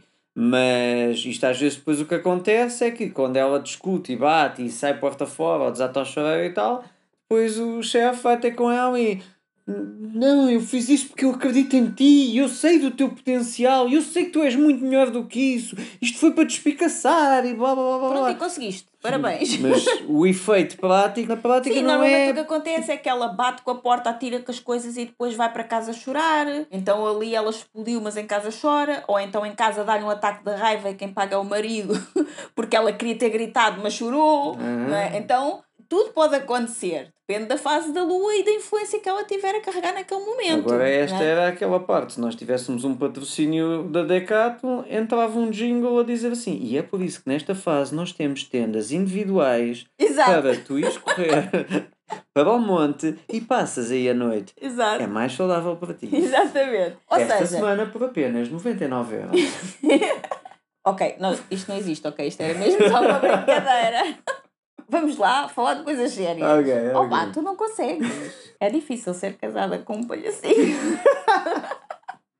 Não, porque é, isto é, é cultural. É uma crença que as pessoas acham que para passar informação de valor ou para pareceres inteligente tens que falar sério e carrancudo e triste. Porque assim, se falares assim, independentemente do que tu disseres, e podes estar a dar informação falsa, errada ou desvirtuada, parece que és uma pessoa bastante inteligente. Exato. Pronto, nós dizemos as verdades a brincar. Não é verdade, é, É, que, informação. é informação, exatamente. Ou seja, o que é que acontece? Que, Como eu ia dizer, em equipa e colaborando uns com os outros, o que é muito interessante é, por exemplo, essa mulher que está, ah, agora é preciso ir toda a gente para a rua, vai toda a gente para a rua, precisamos de fazer vendas. Essa mulher deve ficar dentro do escritório e dizer assim: meus amigos, Não, falar com ele. Sim, ó, continua, continua. Em meus equipa. amigos, amigos, colegas, ok, vendedores, venham cá. Quem são os vossos clientes? Este, este, este. Então vou fazer a melhor pesquisa deste cliente, vou-vos preparar as reuniões todas e vocês chegam lá e vou-vos dizer o que é que vocês vão ter que lhes dizer e vocês chegam lá e vão arrasar. Hum. E então ela ajuda os colegas a vender e da próxima vez que ela for para a rua, se calhar há outras pessoas que lhes apetece mais ficar no escritório, sejam homens ou mulheres, que podem fazer o mesmo por ela. Sim. E todos nós, homens e mulheres, as mulheres podem se sentir mais influência porque têm duas luas em vez de uma, não é? Mas todos nós somos cíclicos. Então, se todos nós aproveitarmos isto, todos nos conseguimos ajudar uns aos outros. Mas isso aí já estás a ir contra um paradigma muito usado na maioria das empresas na área das vendas. Há poucas empresas, existem bastantes empresas, mas percentualmente são muito poucas, hum, que funcionam na colaboração, porque na área das vendas o mote é muito a competição. E portanto, isso aí já estás aí a quebrar esse paradigma. Bem, eu não sei se tu alguma vez ouviste a introdução do nosso próprio podcast, Fala comigo. mas parece que tu dizes que nós quebramos paradigmas. Ora, aí está. Por isso é que eu chamei a atenção a isso. Então, sim, nós queremos quebrar esse paradigma. É Da possível competição. da competição, é possível. ó João, olha ter- que a Carla está na tua cauda. Vais admitir isso? Vais-te deixar eh, dormir? Exatamente, é possível ter muito melhores resultados em colaboração, ok? Ainda ontem eu estava numa reunião e houve alguém nessa reunião que fez uma pergunta justamente: Ah, mas então eu vou falar de tal pessoa, mas então essa pessoa é minha concorrente, como é que eu agora vou fazer isso? E a pessoa, foste. A pessoa que estava a liderar a reunião disse: Olha, Fulano Tal é meu concorrente, meu melhor amigo. Fulano tal é meu concorrente, é meu mentor. Fulano tal é meu concorrente. Grande amigo, trocamos ideias o tempo todo. Fulana tal é minha concorrente. Fazemos tudo juntas. Promovemos o negócio, eu falo dela, ela fala de mim, fazemos reuniões juntas, apresentamos projetos juntas, mesmo quando é só o projeto dela que vai vender, mas eu estou lá para incentivar e ela faz o mesmo comigo. Deixa-me adivinhar, essas são aquelas pessoas que normalmente as outras pessoas dizem que faz, não fazem muito e têm muita sorte. Sim, essas pessoas costumam, elas todas, por acaso, todas essas estavam todas cheias de muita sorte. Muita sorte. E, é e na conta bancária também a sorte tem andado a crescer. Assim também eu. Exatamente, é isso. Com essa sorte também eu. É, é. Portanto, ou seja, colaboração é quebra de paradigma, mas dá sorte. Portanto, vocês decidem, mantêm velhos padrões e seguem como sempre souberam fazer, ou experimentam uma coisa nova e talvez tenham sorte. Mas tomem nota, vejam só, façam análises, como o António estava a dizer, na folha de Excel. Sempre na folha é? de Excel. Apontem lá todas as influências, as coisinhas todas e depois vejam se estão a ter sorte ou não. Se não tiverem, podem voltar sempre para o velho paradigma que ele vai continuar à vossa espera, não há problema nenhum.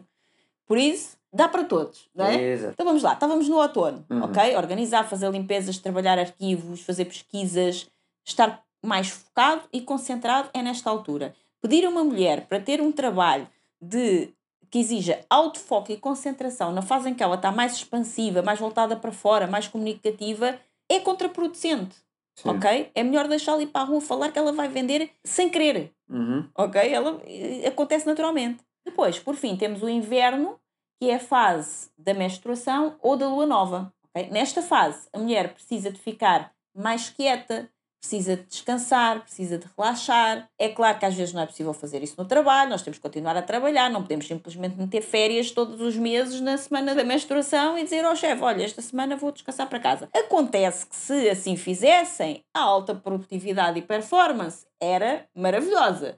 Mas, como não é possível, Sim, até. podemos ter trabalhos mais leves, podemos ter coisas que não nos cansem tanto, que não nos levem tanto à exaustão, não é? estar mais quietas no nosso canto. É possível que nesta altura a mulher esteja altamente sensível, muito emotiva, pode sentir-se triste, também se pode sentir irritada, depende dos dias. Há pessoas que, por exemplo, os primeiros dias estão mais tristes, depois a partir do terceiro dia começa-lhe a vir a irritação, não é? Uhum. E a ficarem mais explosivas. Então, depende. Há outras que estão sempre só tristes, há outras que estão sempre só explosivas. Depende muito de mulher para mulher, não é? Aí é uma questão, lá está, de tomar nota nas canetas coloridas na folha de papel ou então na folha de Excel, como diz o António, como cada uma gostar mais e simplesmente anotar tudo e perceber como é que se sente em cada fase. E quando estava nessa fase interna, como é que estava a lua cá fora, porque isso também influencia, não é? Então temos que ver essas duas partes. Então é uma boa fase para fazer tarefas que são mais rotineiras, aquilo que tu já fazes sempre e sabes sempre como é que se faz e que não tem nada de novo, mas que Uhum. tens que fazer. Sim, É bom para fazer dessas tarefas ok. ok? São sempre necessárias fazer, só que esta é a altura em que tu estás, não é mais disposta, tu devias estar descansada, a relaxar, a pensar em ti, a cuidar de ti, a beber um chá, a ler um livro, a fazer aquilo que te apetece. Mas, como não é possível fazer isso, nós temos que trabalhar, não é? Também. Então, há tarefas que são mais rotineiras, que aquilo é um mais um igual a dois e tu não tens que pensar, Sim. não tens que fazer nenhum esforço extra para conseguir concretizar aquilo, então tu consegues fazer bem essa tarefa. Podes fazer nesta altura. E tarefas que não exijam também grandes esforços físicos ou mesmo mentais, que não exijam um foco muito específico, não é? Uhum. Sobretudo se for para coisas novas. Então, nessa fase, é melhor ir fazer na, na fase pré-menstrual ou da, da lua minguante, a fase da lua nova ou menstruação é bom mais para simplesmente fazer, co- continuar a fazer coisas que nós já estamos habituados a fazer e que já fazemos, como se costuma dizer, com uma perna às costas. Deixa- Deixa-me ver aqui só, estou aqui com uma dúvida, que é, na fase do outono, na pré-menstrual, Uhum. a mulher está mais irritadiça, mas, ao- mas ao mesmo tempo está mais analítica, Uhum. ok? Sim. Aqui, pelo que eu estou a perceber, ela está mais, em vez de ser irritadiça, está mais emotiva, do género pode chorar mais. Ou... Sim, pode, depende, podes chorar ou podes explodir e Sim. dizer disparate, assim, da boca para fora e não sei o quê, mas é mais porque eu estou muito emotiva, estou com vontade de chorar. Aham. E tu, tu ou outra pessoa qualquer, não é? Vem e diz-me qualquer coisa que eu não gosto ou que eu não tolero tão bem, e se calhar eu tenho uma, uma resposta mais agressiva, mas é porque, pá, deixa-me estar no meu canto, eu queria estar aqui a chorar e agora tu vens-me dizer para ir sei lá, para a rua falar com clientes. Isto é no inverno. No outono. No outono, ok. E no inverno? No inverno, ela está triste, normalmente. Ok. E aí há umas que vão ter eh, ao fim de alguns dias, porque cada mulher tem o seu ciclo eh, também de o tempo de período menstrual, 2, 3, 4, 5 dias, outras têm 8 dias ou mais, Hum. ok? Então vai variar muito. Mas, por exemplo, se forem mais ou menos 5 dias, se calhar ali nos dois primeiros dias tu estás mais triste, dois, três dias estás mais triste e a partir do terceiro dia já podes estar mais irritada e mais para o fim, entre o quarto e quinto dia ou sexto, dependendo do quão longo é o teu período menstrual, já podes estar a começar a ficar mais ativa, mais Ok. Isso, e no inverno, sob pressão, seja do chefe, do companheiro, do fornecedor, de um parceiro de negócios, do que for, tendencialmente, como é que ela tende a reagir? O normal é porque hum, foi posta uma carga muito de vergonha na mulher por estar menstruada. Então Uhum. ela tende a esconder isso ao máximo. Ela tem vergonha que alguém desconfie que ela está menstruada, Ok. ok? E ela faz tudo por tudo para esconder os seus sentimentos. E portanto, Ok. basicamente o que ela tende a sentir é ela está a sentir tudo muito mais, Uhum. com muito mais intensidade, mas, faz também está não muito se- mais a fazer conta que não, se se passa, passa nada, nada. e tem aquela pouca tem aquela poker face que não Sim. se passa nada, estás a ver? Não está simpática, está- não está. ok. Tipo, poker face. Parece que nem está triste, nem está alegre, nem está contente, nem está ra- raivosa, está poker face. Hum. Entendes? Que é para ver se ninguém desconfia de nada. Em casa, o natural é que ela chegue e tenha um- uma explosão de tristeza, que chore muito. Sobretudo se estiver sozinha, não é? Senão Ok. também chega a casa e tem que continuar a fazer poker face. Isso é muito desgastante. É muito Sim. exaustivo, porque tu tens que estar constantemente a fazer de conta que estás a sentir uma coisa que não estás. Uhum. E todos nós passamos por isso em algum momento da vida, só que as mulheres estão constantemente a passar por isso todos os dias. Ok. E chega a um ponto que não dá para aguentar, Uhum. entendes? Então, esta fase da lua nova, ou menstruação, ou inverno, também é boa, por exemplo, para, como eu estava a dizer, terminar coisas pendentes. É continuar a fazer aquelas coisas que são rotineiras, Uhum. terminar as pendências é tipo um fechar de ciclo. Estás a Sim. ver? Ah, tenho aqui isto pendente, isto agora vai-me sair da frente porque a seguir vem a primavera e eu quero é curtir Uhum. não é? e apanhar flores e lá lá lá nos campos e tal. Então agora vamos fechar as pendências, pensar naquilo que precisa de ser concluído também, deixar já isso tudo estipulado e já começar a pensar no que é que eu posso iniciar no ciclo seguinte. A lua nova, que é a parte do inverno, que é como o próprio nome indica, é nova, quer dizer que um ciclo está fechado, Uhum. eu fiz a minha limpeza, agora estou pronta para receber o novo. O que é que vem aí a seguir? Ok. Ótima fase para começar a pensar no projeto que vamos iniciar. Quando? Exatamente assim que a lua nova acabar e começar a lua, no- a, lua minguante. Ok. Der início, ok? Então, é um bom período para estudar. Também é nesta altura que é bom para pensar em investimentos, por exemplo.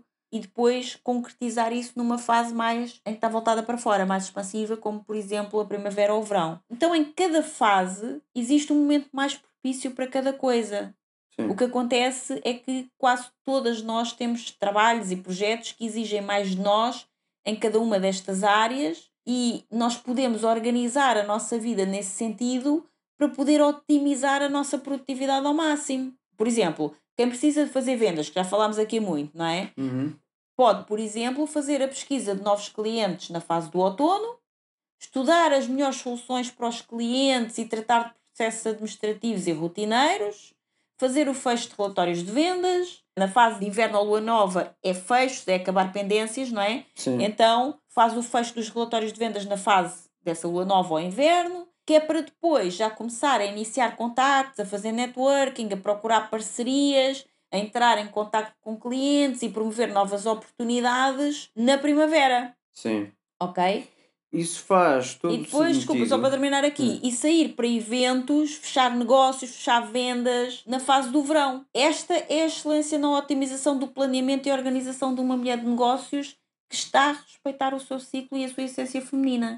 Isso para mim faz todo sentido, até porque, olha, nós tivemos um episódio que foi o episódio 26 com a Helga Saraiva Stewart, Uhum. que é provavelmente, e o provavelmente já é mesmo só para descargo de consciência, é a, a maior especialista em vendas business to business em Portugal e vendas sofisticadas. E porque aquilo que tu acabaste de dizer, para muitos coordenadores de vendas, o que eles te vão dizer é isso, isso é muito bonito, mas isso não faz sentido, tem que se vender todos os dias, tem que se fechar negócio todos os dias, yara, yara, yara, yara. Mas, tal como a Helga Saraiva Stewart disse e no nosso podcast, e eu defendo isso com unhas e dentes até à morte, o vendedor tem de saber do negócio do cliente tanto ou mais do que ele. Porque só tu sabendo tanto ou mais do negócio do teu cliente Uhum.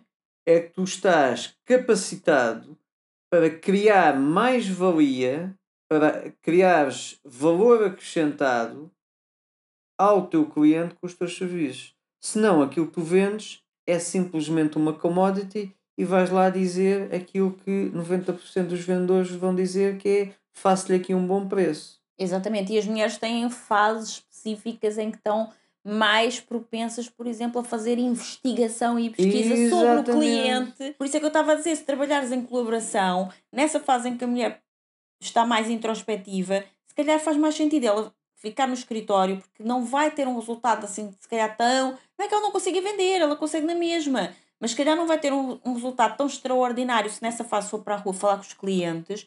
E mais valia estar, por exemplo, a fazer a pesquisa para ela e se calhar até para os colegas. Sim. Porque não? Porque não trabalharmos em colaboração? Não é? E depois, quando o colega vendesse, olha, partilhava a comissão com ela e ela, quando for vender também, se houver outra colega ou outro colega que está no escritório a fazer a parte da análise para ela, porque ela nesta fase está boa é para ir para a rua e varre aquilo tudo e vende como ninguém, depois também partilha a comissão com o colega que a ajudou a elaborar a pesquisa, não é? Sim. Então, se nós trabalharmos cada fase do ciclo e, e em equipa, as Uhum. coisas tendem a funcionar de uma forma extraordinária Sim. e todos ganhamos. Fora que quando a mulher começa a fazer isto e a dar atenção à sua essência, ela também começa a despertar o seu poder intuitivo, que é incrível e que tem sido apagado ao longo de centenas e milhares de anos. Sim, sim, sim, Ok? sim. Então, o que é que pode ajudar, por exemplo, a saber intuitivamente exatamente qual ou quais clientes vão fechar negócios? E agora, ah, isto é o Mambo Jumbo. Epá, experimenta. Só toma nota. Pega no Excel, como o António diz, e anota tudo. E depois diz-me se é Mambo Jumbo. Não é? Ou Já, já que és tão analítico. ó, ó, exato. Não, tive sorte. Pronto, pode ser. Então, olha, não é Mambo Jumbo, mas pode ser que tenhas sorte. Se experimentares, ok? Analisa. Um analítico o que faz é, olha, compara os dados, se os resultados subiram desta fase, então continua a fazer. Exatamente. Um analítico não discute, não cria vieses de informação. Pronto, então ela intuitivamente vai saber exatamente quais são os melhores clientes para este mês, quais é que vão querer fechar negócio e quais é que não querem, vai fazer as suas movimentações e contactos exatamente com esses potenciais clientes ou parceiros e deixa de gastar energia e perder tempo com quem não está interessado. Sim. Ok? Isso Que é outro, alavanca que é outro grande extraordinariamente. dos, dos vendedores. Exatamente, extraordinariamente. Então, somando a intuição da fase do inverno, que é, a mulher é sempre intuitiva, mas nessa fase está ainda mais sensível e mais intuitiva. Então, somando essa fase mais intuitiva ainda, com a estratégia de sucesso que ela desenhou no outono, mais a energia da fase da primavera e a capacidade de persuasão da fase do verão, o sucesso é praticamente garantido. E ainda consegue fazer isto tudo com muito mais fluidez, muito mais facilidade, sem se desgastar e sem precisar de voltar a ficar exausta. E o chefe vai adorá-la todos os dias em vez de só alguns dias do mês. Então, e porquê que é tão importante para as mulheres olharem para esses assuntos? Olha, porque se sempre foi muito difícil e praticamente impossível uma mulher, ou até mesmo um homem, Hum. dar conta de tudo, Sim. agora é cada vez mais difícil. Sobretudo porque as mulheres que foram educadas para sentir culpa, se não derem conta de tudo, porque elas querem trabalhar, querem destacar-se nas suas carreiras e depois ainda querem ser a melhor esposa, a melhor mãe, ter a casa bem organizada, cuidar muito bem da família e também cuidar muito bem de ti. De ti, de ti também, também quer cuidar muito bem de ti, mas no caso é cuidar muito bem de si. Sim. É, ou seja, são muitas responsabilidades ao mesmo tempo e com a tal culpa associada num mundo que parece andar a uma velocidade cada vez mais acelerada, Sim. onde, por exemplo, eh, as redes nunca param, trabalham 24 horas por dia, acabando por deixar a sensação de que deixamos sempre alguma coisa por fazer, de que não conseguimos acompanhar tudo, não conseguimos equilibrar todos os pratos, e isso faz com que essa sensação de culpa acabe por aumentar ainda mais, e por nós sentirmos ainda mais esse peso. Além Sim. disto, também vivemos agora um cenário muito volátil, sem qualquer controle, onde a maioria das carreiras que vão existir no futuro ainda nem sequer foram criadas, portanto, eh, e muitas das que existem hoje em dia provavelmente vão deixar de existir. Sim. Eh, E isso também traz alguma ansiedade, não apenas para as mulheres, até mesmo para os homens, não é? mas traz ansiedade para todos. Sim, sim. E a somar a isto, boa parte das profissões que existem hoje, não é? como eu já disse, vão desaparecer. Então há essa sensibilidade também de o que é que eu vou fazer no futuro. Não é? As pessoas não sabem ainda muito bem o que é que vai acontecer, se vão perder os seus empregos, o que é que vai acontecer. E entretanto, com tudo o que aconteceu ultimamente no mundo, as coisas aceleraram ainda mais e ficaram ainda mais difíceis para um lado e entretanto trouxeram também, porque todas as crises trazem oportunidades para algumas pessoas, não é? Então Sim. trouxeram também oportunidades extra para outras pessoas. Mas tudo isto faz com que existam grandes oscilações e grandes mudanças, o que causa naturalmente um sentimento, provavelmente de ansiedade, stress e tudo mais. Tudo isto gera uma busca incessante por equilíbrio, que acaba por não conseguir alcançar e que leva ao cansaço extremo e à exaustão, que é Sim. isso que essas mulheres sentem. Sobretudo das mulheres, porque elas querem dar conta de tudo e ainda querem fazer isso num modelo de organização e de produtividade que não respeita a sua essência, os seus Sim. ciclos e a sua potência. Porque ela tem uma potência interior enorme. E se ela respeitar essa ciclicidade, ela consegue colocar essa potência a seu favor para ter os melhores resultados. Sim. Mas quando está a sentido. ir contra a sua natureza, vai acabar por ficar exausta. Então a mulher precisa encontrar um lugar e um método que seja só seu, que nutra e fortaleça a sua própria caminhada com mais coragem e com Sim. mais equilíbrio. Estás a ver? Por exemplo, a história dos últimos 2020 anos tem sido patriarcal. Geograficamente não tem sido assim, nos sítios mais do que 2020 anos, noutros, Noutros muito menos, menos, mas sim, a pronto, a, a grande maioria das pessoas pertence a uma comunidade, em princípio chamada judaico-cristã.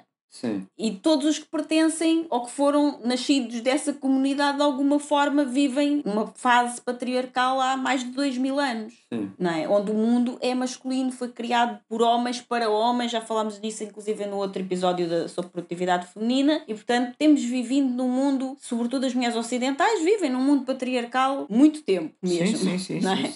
Não há nenhuma mulher nascida do, do mundo ocidental que tenha vivido num mundo que não seja patriarcal. Sim, sim, não é? nem, Nenhuma mulher viva. nem há três ou quatro gerações atrás. Nem, exatamente, nem três, quatro gerações para trás. Portanto, no início do, do período, desse período, a mulher era muito questionada e o seu poder natural foi distorcido e foi condenado. Foram muitas delas chamadas, eh, por causa da, da sua intuição natural, chamadas de bruxas, porque tinham acesso ao seu poder natural feminino de simplesmente intuir e saber, Sim. saber as coisas, tinham uma sabedoria intrínseca e capacidade essa que os homens não tinham tão desperta e por isso isso assustava-os e diminuía, eles sentiam que isso diminuía o seu poder. Sim, Na realidade não diminuía o poder deles em nada. Simplesmente se eles se aliassem a elas, iam poder, como eu já disse, inclusive nas empresas, não é? podem usufruir desse poder exatamente. a seu favor. E como tu falaste, os chefes de vendas podem, ao saber disto, tornar as suas colaboradoras muito mais Vendedoras, e sim. vendedoras muito mais produtivas sem elas chegarem à exaustão, sem elas, como tu disseste, virar o boneco, não é? E sempre de uma forma muito suave e muito natural. Então, no início, quando o mundo virou patriarcal, o que aconteceu foi que as mulheres, o, o seu poder foi abafado e ao longo de séculos, praticamente as mulheres tinham medo, tinham vergonha de sentir ou intuir ou saber alguma coisa que não era suposto elas intuírem ou saberem. Sim, Então foram ensinadas pelas suas avós, pelas suas bisavós e pelas suas mães a simplesmente esconder, sim. a não falar sobre Se isso. queres sobreviver, faz assim. é, Exatamente. fa- faz-te morto. Porque nossas antepassadas foram queimadas na fogueira. Uhum. Portanto, se não queres arder na fogueira, cala-te, não é? E isso Isto ficou... é para o teu bem. Exatamente. isso ficou um estigma que perdurou no tempo. Hoje em dia já não existe. Se isto é para o teu bem, é uma expressão que está a voltar outra vez. Mas é, adiante. Exato, não é para este episódio, não falemos sobre isso agora. Então, por isso, nessa altura, começaram quando iniciou não é, o patriarcado, as mulheres começaram a sofrer violência física, violência psicológica e por causa disso tiveram que se tornar bastante submissas para simplesmente poderem sobreviver e elas então deixaram de ter qualquer protagonismo. Hoje em dia, as mulheres que têm algum protagonismo na nossa sociedade, de uma forma ou de outra, elas bem se podem maquilhar, elas bem podem andar de saltos altos, elas até podem ir com os fatinhos todos ali na elegância máxima. Elas podem ir com o seu melhor perfume, elas podem fazer o que quiserem, mas todas têm um quê de masculino. Uhum. Nem que seja na forma como se organizam. Sim. Ok? Todas elas tentaram masculinizar-se para conseguir aparecer. Sim. Ainda hoje em dia, vemos na, até mesmo as mulheres, as poucas que aparecem, já começam a aparecer cada vez mais, felizmente, na política, mas tu olhas para elas e consegues perceber que há ali qualquer coisa que não é tão feminina assim. Sim, sim, sim, sim. Não é? E as mulheres que são poderosas, grandes empresárias, donas de empresas também, fazem exatamente a mesma coisa. Elas eventualmente usam o seu lado feminino, o seu poder de sedução para conseguir eventualmente conquistar este ou aquele negócio com um parceiro masculino, eventualmente. Sim. Mas elas usam isso também de uma forma. Essa parte feminina usam-nas como uma estratégia masculina. Estou a perceber onde é que quer chegar. Entendes? Faz sentido. É, ou seja, elas tiveram de uma forma ou de outra masculinizar-se.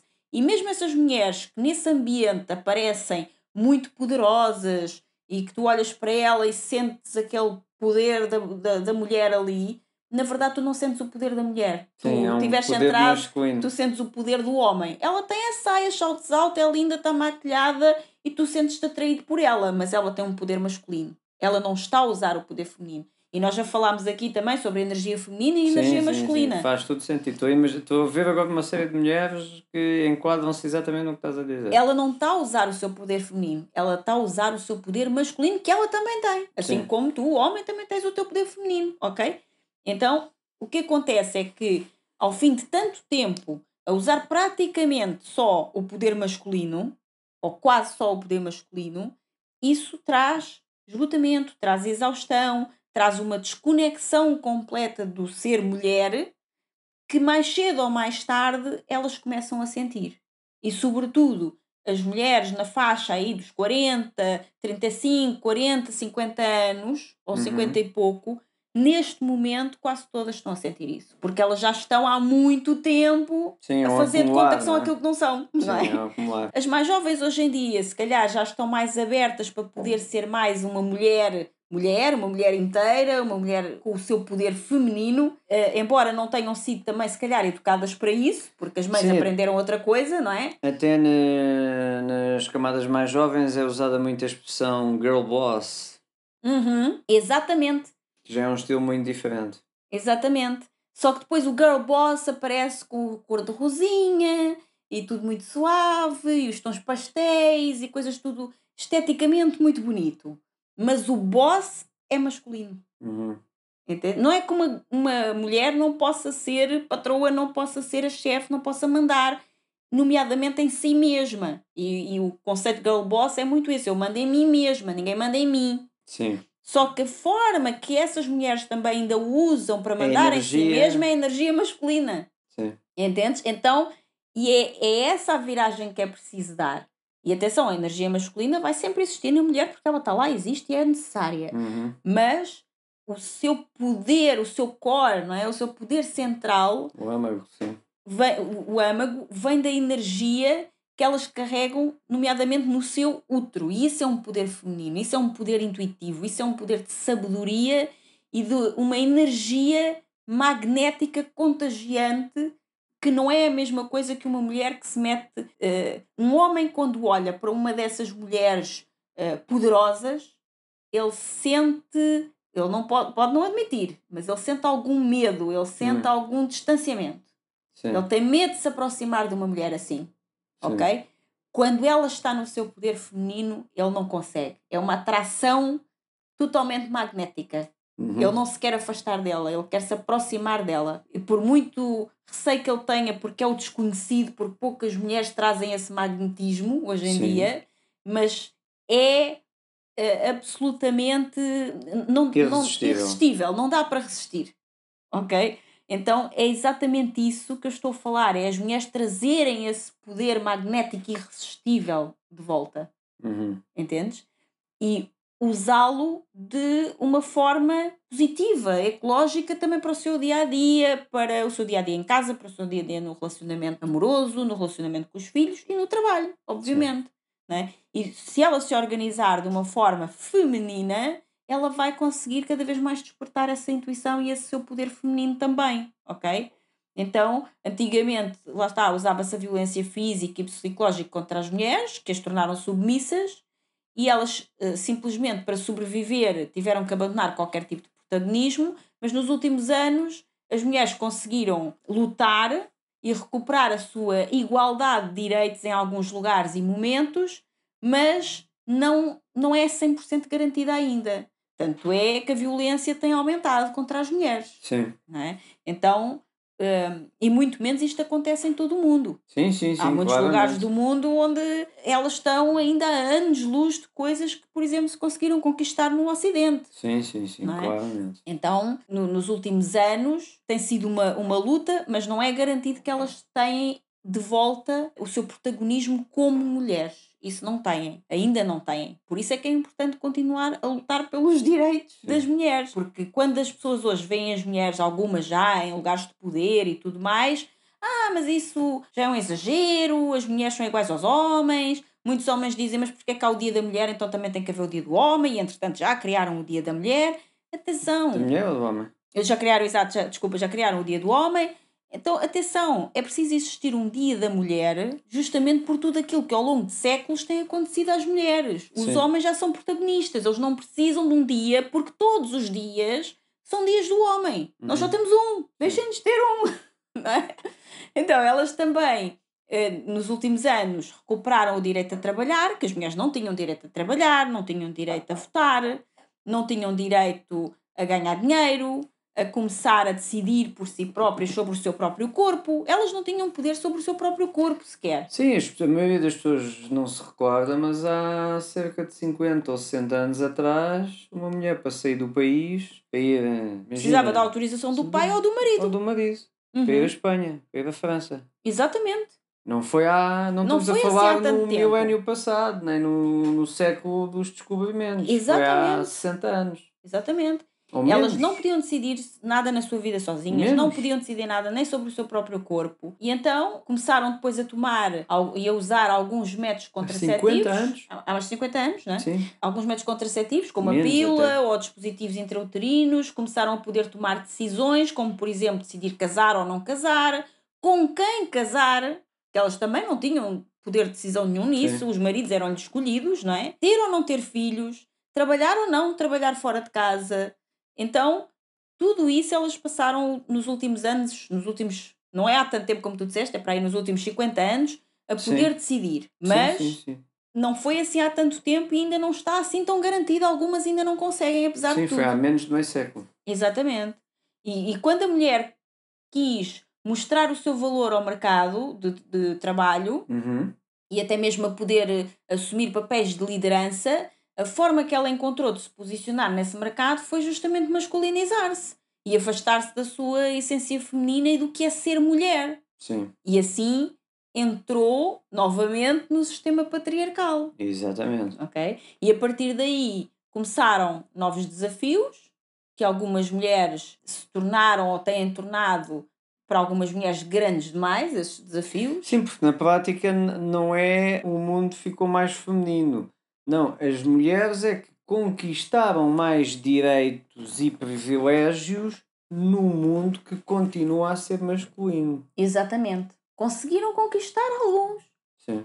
não é? Ainda não está tudo. E esses desafios só vão diminuir quando a mulher encontra dentro de si uma coragem para se encontrar consigo mesma e retornar à sua essência e ao seu poder feminino interno. E poder esse que é maior que os desafios. E depois continua a ter de enfrentar constantemente os mesmos desafios para encontrar o seu lugar no mundo. A luta da mulher é constante, incluindo hoje em dia, mesmo aquelas que já estão em lugares de poder. Sim. Continua a ser constante. Elas continuam a ter que provar sempre tudo, muito mais que os homens. Se é um homem, está tá tudo certo, fez, está bem feito. Se é uma mulher, tem que provar. E isto não é igualdade de direitos. Sim, sim, sim, sim. É? sim. As mulheres têm um poder interno enorme, só que esse poder está adormecido. E ela tornou-se perita em viver longe dele e esconder a sua infelicidade. Sim. Ela vive infeliz, é o que eu estava a dizer há bocado, que é, então, mas nessas alturas, como é que, perguntavas tu, como é que se gera no, no trabalho? O que elas fazem é poker face e faz de conta que está tudo bem, só que está tudo mal. Sim.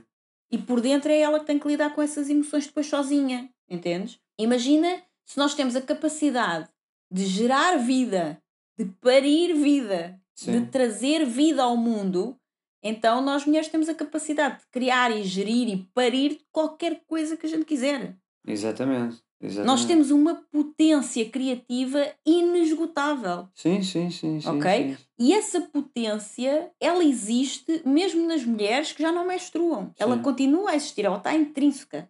Ok? Então, até porque nós temos a, a tal influência da lua externa. Sim. Ok? Então, quando uma mulher está centrada no seu poder pessoal interno, ela encontra o seu lugar de calma, o seu lugar de poder, onde se reúne com a sua fonte de sabedoria e é a partir daí que ela pode gerar e parir coisas incríveis. Sejam filhos, né? Sejam projetos, sejam negócios, sejam parcerias, o que for que ela quiser criar. Sim, estás-me hum, a dizer isso tudo e só me está a vir à mente uma entrevista que eu ouvi da Lady Gaga e que ela estavam a falar sobre o comportamento promíscuo da Lady Gaga e, e a resposta que ela deu eu achei super interessante e já vi essa entrevista para uns 3 anos ou 4 e nunca mais me esqueci, porque eu achei super interessante, que ela foi, é, o que ela disse era I'm a rockstar. Ela diz, eu sou uma estrela rock.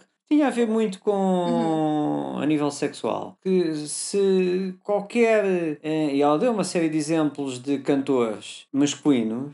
Se fizessem o que ela Se faz, fizessem o que ela faz, comentava. não, não é comentava, aí é brutal, ganda maluco e não sei quem, não sei quantos. Mas como é uma mulher, é uma promíscua, é uma desvairada, é uma má influência, etc e tal. E eu liguei logo que era, imagina, se aparecesse aí nas notícias que o Cristiano Ronaldo soubesse que tinha feito aí, tinha estado num hotel, num quarto com quatro mulheres, no dia a seguir os comentários era aí a ganda maluco, ganda vida, também o Exatamente. gajo trabalhou para isso e não sei o quê, merece, tem que curtir, estava de férias, qual é o problema? Ganda vida, ganda vidão, quem me dera a mim. Mais me estimula a mim para ir jogar a bola para ser um jogador desses, porque eles depois têm grandes festas, etc e tal. Agora imagina, porque isso é o que sabe, agora imagina se saísse uma notícia a dizer Cristina Ferreira foi vista ou sou no hotel XPTO num quarto, que alugou um quarto com, Com quatro homens. com quatro homens, noite de luxúria de Cristina Ferreira. Meu Deus. Caiu cá a minha trindade.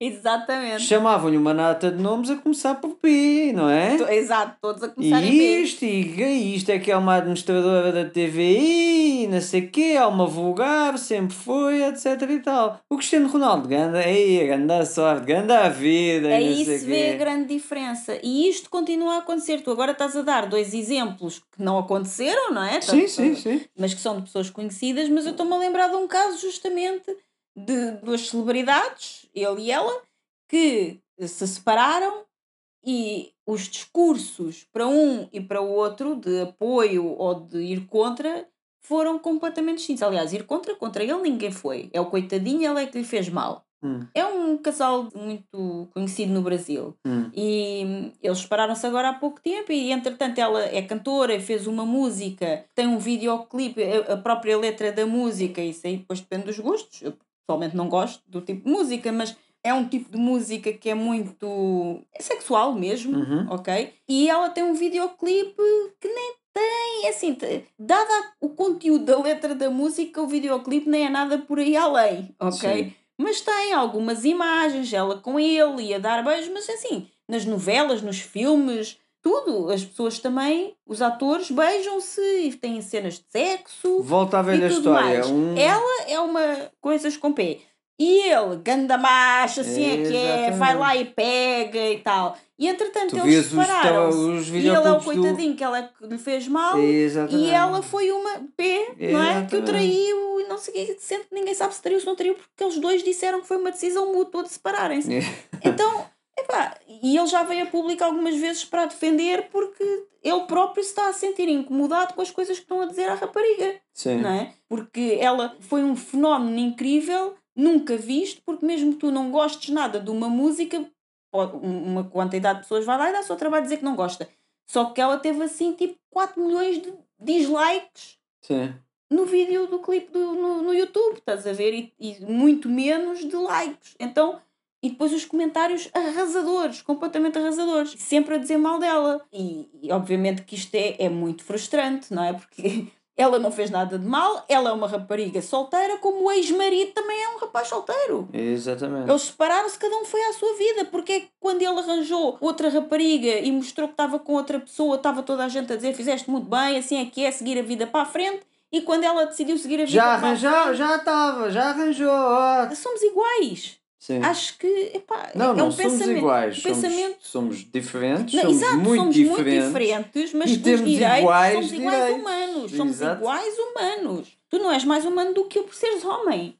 Não é? Nós, biologicamente, sendo da mesma espécie, espécie humana, biologicamente, sendo tu um homem barra macho, eu uma mulher barra fêmea, Somos muito Somos muito diferentes, diferentes e temos os dois o mesmo valor, as mesmas obrigações e os mesmos deveres. com certeza, exatamente. Penso assim e é óbvio que só podia estar junto contigo porque tinha que ser alguém que também pensasse assim. Ora, está. Então, e conta-me tudo. Como é que a mulher se pode conectar com essa fonte de sabedoria interna que tu há bocado falaste? Olha, vou dar aqui então assim alguns pontos. Uns bullet points. Uns bullet points. Primeiro, isto não tem ordem nenhuma em particular, ok? É o Ok. que me vier à cabeça primeiro. Mas primeiro, porque é o que me surgiu agora. parando de competir com outras mulheres e começando a colaborar mais. Hum. E também parando de competir com os próprios homens, porque elas competem com mulheres, com homens, com tudo o que lhe aparece à frente, não é? Então, Sim. aqui a questão é parar de competir, começar a colaborar. Sobretudo com as mulheres, porque as mulheres, eu digo sobretudo com as mulheres, porque ainda hoje elas continuam a ser demasiado competitivas e a dizer mal umas das outras e a prejudicar umas às outras, que é uma coisa que a gente nem sequer vê, e isto foi criado muito pelo patriarcado, porque foi o próprio domínio dos homens que nos colocou umas contra as outras também. Ah, sim. Isso aí já, já tenho alguma dificuldade em perceber. Ok, então vai ter que ficar para outra altura, porque senão este episódio não termina. Sim. E não é sobre isso. Mas o que é certo, e se concordas comigo, é que as mulheres são extremamente competitivas e umas com as outras e acabam por se tentar prejudicar umas às outras muitas vezes. Sim, Ok? sim, sim. Tanto é que há quem diga que é muito difícil trabalhar num ambiente só de mulheres e há homens que se queixam muito sobre isso. sim, sim. Homens que trabalham em equipas de mulheres, alguns queixam-se sobre isso. Então, o o tu próprio disseste, não é? Os, o- as pessoas chefes de vendas que tu conheces que se queixam que as mulheres são muito boas, mas depois há um dia que viram um boneco e não sabem como é que vão lidar com elas. Sim.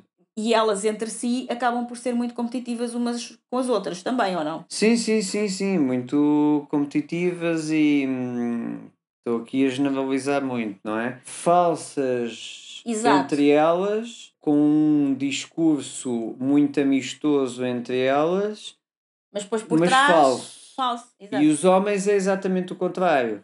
Ou seja, imagina, fazendo aqui, isto é uma mega generalização, não é? Mas imagina, dois homens encontram-se no balneário de um ginásio, por exemplo, e um é um homem vira para o outro, ei meu ganda cabrão, estás com os abdominais todos traçados, ah maneiro, o que é que andas a fazer? Ou seja, primeiro ofende, mas é aquela ofensa. Tens uma cena que eu não tenho, mas aí a conta lá, e, e- mas o que eu estou a mostrar é admiração. Uhum. A ofensa é porque nós somos. "Uh, uh, uh, uh", um Exato. É a mais. Pronto. Exatamente. No caso das mulheres, seria, generalizando, ai, estás o máximo e não sei o quê, estás com um corpo fantástico e não sei o quê. Depois viram costas, tá, deve estar. está gorda? Não, ou então é, deve estar aí a tomar umas cenas maradas. Exato, uma coisa ou outra. Ou seja, parar com essa competição, Competição. e começar a colaborar mais. Aliás, nós e vivemos. honestamente a perceber mais como é que a outra conseguiu o que eu ainda não consegui. Isto é só uma teoria minha, mas nós vivemos num mundo de homens, que os homens, generalizando, tendencialmente unem-se E as mulheres e as não. mulheres, tendencialmente, competem entre elas. Pronto, aí, quando tu disseste, depois te explicas melhor, não quero aprofundar esse assunto agora, porque senão não saímos daqui, mas aquela expressão que tu próprio muitas vezes gostas muito de usar, de pessoas que estão numa posição de liderança acabarem por optar por fazer o dividir por, para reinar. Sim. Então aqui seria, os homens estão numa posição de Do liderança, Nicolau Maquiavel. exatamente, e maquiavélicos dividem-nas para reinar sobre elas. Hum. Ou seja, é mais fácil dominá-las a todas se elas estiverem umas contra as outras. Sim. Eu tenho alguma dificuldade em aceitar isso porque isso. É maquiavélico, eu sei. é- mas é mais feminino do que os, os homens. Uh, uh, isso é muito elaborado para uh, se generalizarmos. Então Mas vamos lá. Dá para outro Porque nós também já episódio de saímos de- podcast. das cavernas há algum tempo. Também temos que pensar sobre isso. Os homens são estratégicos, ok? Ah, isso sou eu e meia dúzia de outros. Ok. Então, brincar. Parando, outra coisa, não é? o primeiro ponto era parar de competir, porque juntas vamos mais longe, começar Uhum. a colaborar. Depois, parar de julgar e criticar as outras mulheres. Todas, sem exceção, e sobretudo aquelas que mostram querer fazer as coisas de forma diferente. Afastando-se do patriarcado, porque essas são aquelas que são mais julgadas. Então, aquelas mulheres que estão a tentar trazer de volta o feminino em si, a trazer de volta a, a influência mais ma- matriarcal, Sim. São as que acabam por ser ainda mais criticadas e julgadas pelas outras, porque elas têm uma influência pesada do patriarcado e, apesar de serem mulheres, já não sabem viver de outra maneira, então é como se sintam bem assim, não é? Porque tiram-te o chão, tu não sabes viver de outra maneira, Sim. apesar de ser submissa, de não gostares, et- etc, etc, tu não sabes viver de outra Sim, maneira. mas é assim. é assim que eu está sei. instituído, é assim que eu sei, Isto é o foi assim que me educaram, foi assim que eu eduquei os meus filhos e as minhas filhas, então Mais vale o assim. mal conhecido que o- Exatamente. o E essas são as primeiras a atirar pedras. Há algumas que estão a tentar fazer a diferença. Sim.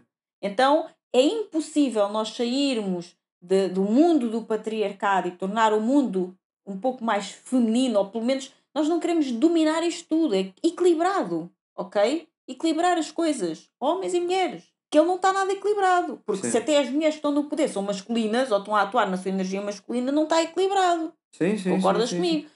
Ah, Então, perfeitamente. então, a ideia é, não é nós agora Repara, vamos mandar nisto tudo e vamos mandar tu- os homens embora. vês Não um tem nada a ver com isso. Tu vês um combate boxe, tu vês um. Isso já acabou. Um... Até há bem pouco tempo atrás, umas corridas de carros. E o que tu vias é, nos intervalos, aquelas meninas em biquíni ou em mini saia ali a, a agradar os olhos dos homens. Dos homens. Mas tu não vês nenhum desporto feminino, uns homenzinhos de tanga, tipo luta feminina, uns homens de tanga a dizer round 2, round 3. Não é? Portanto, Mas devia haver, porque E- elas também gostam, também têm olhos. Exatamente, também têm mas isso é mais uma é? demonstração que é isto é um mundo masculino. Exatamente. Que há muitas mulheres, quando eu digo isso, ficam ofendidas, mas isto são factos. Isto é um mundo masculino onde as mulheres têm ganho mais poder e privilégios, mas o mundo continua, Continua a ser masculino, exatamente. É isso mesmo. E não há hipótese dele ser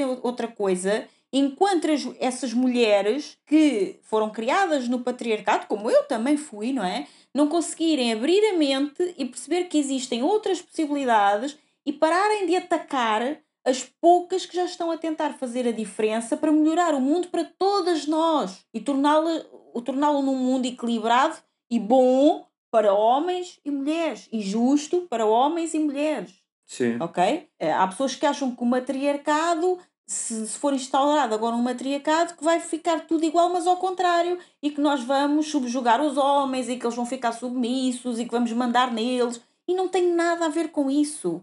O matriarcado é amoroso.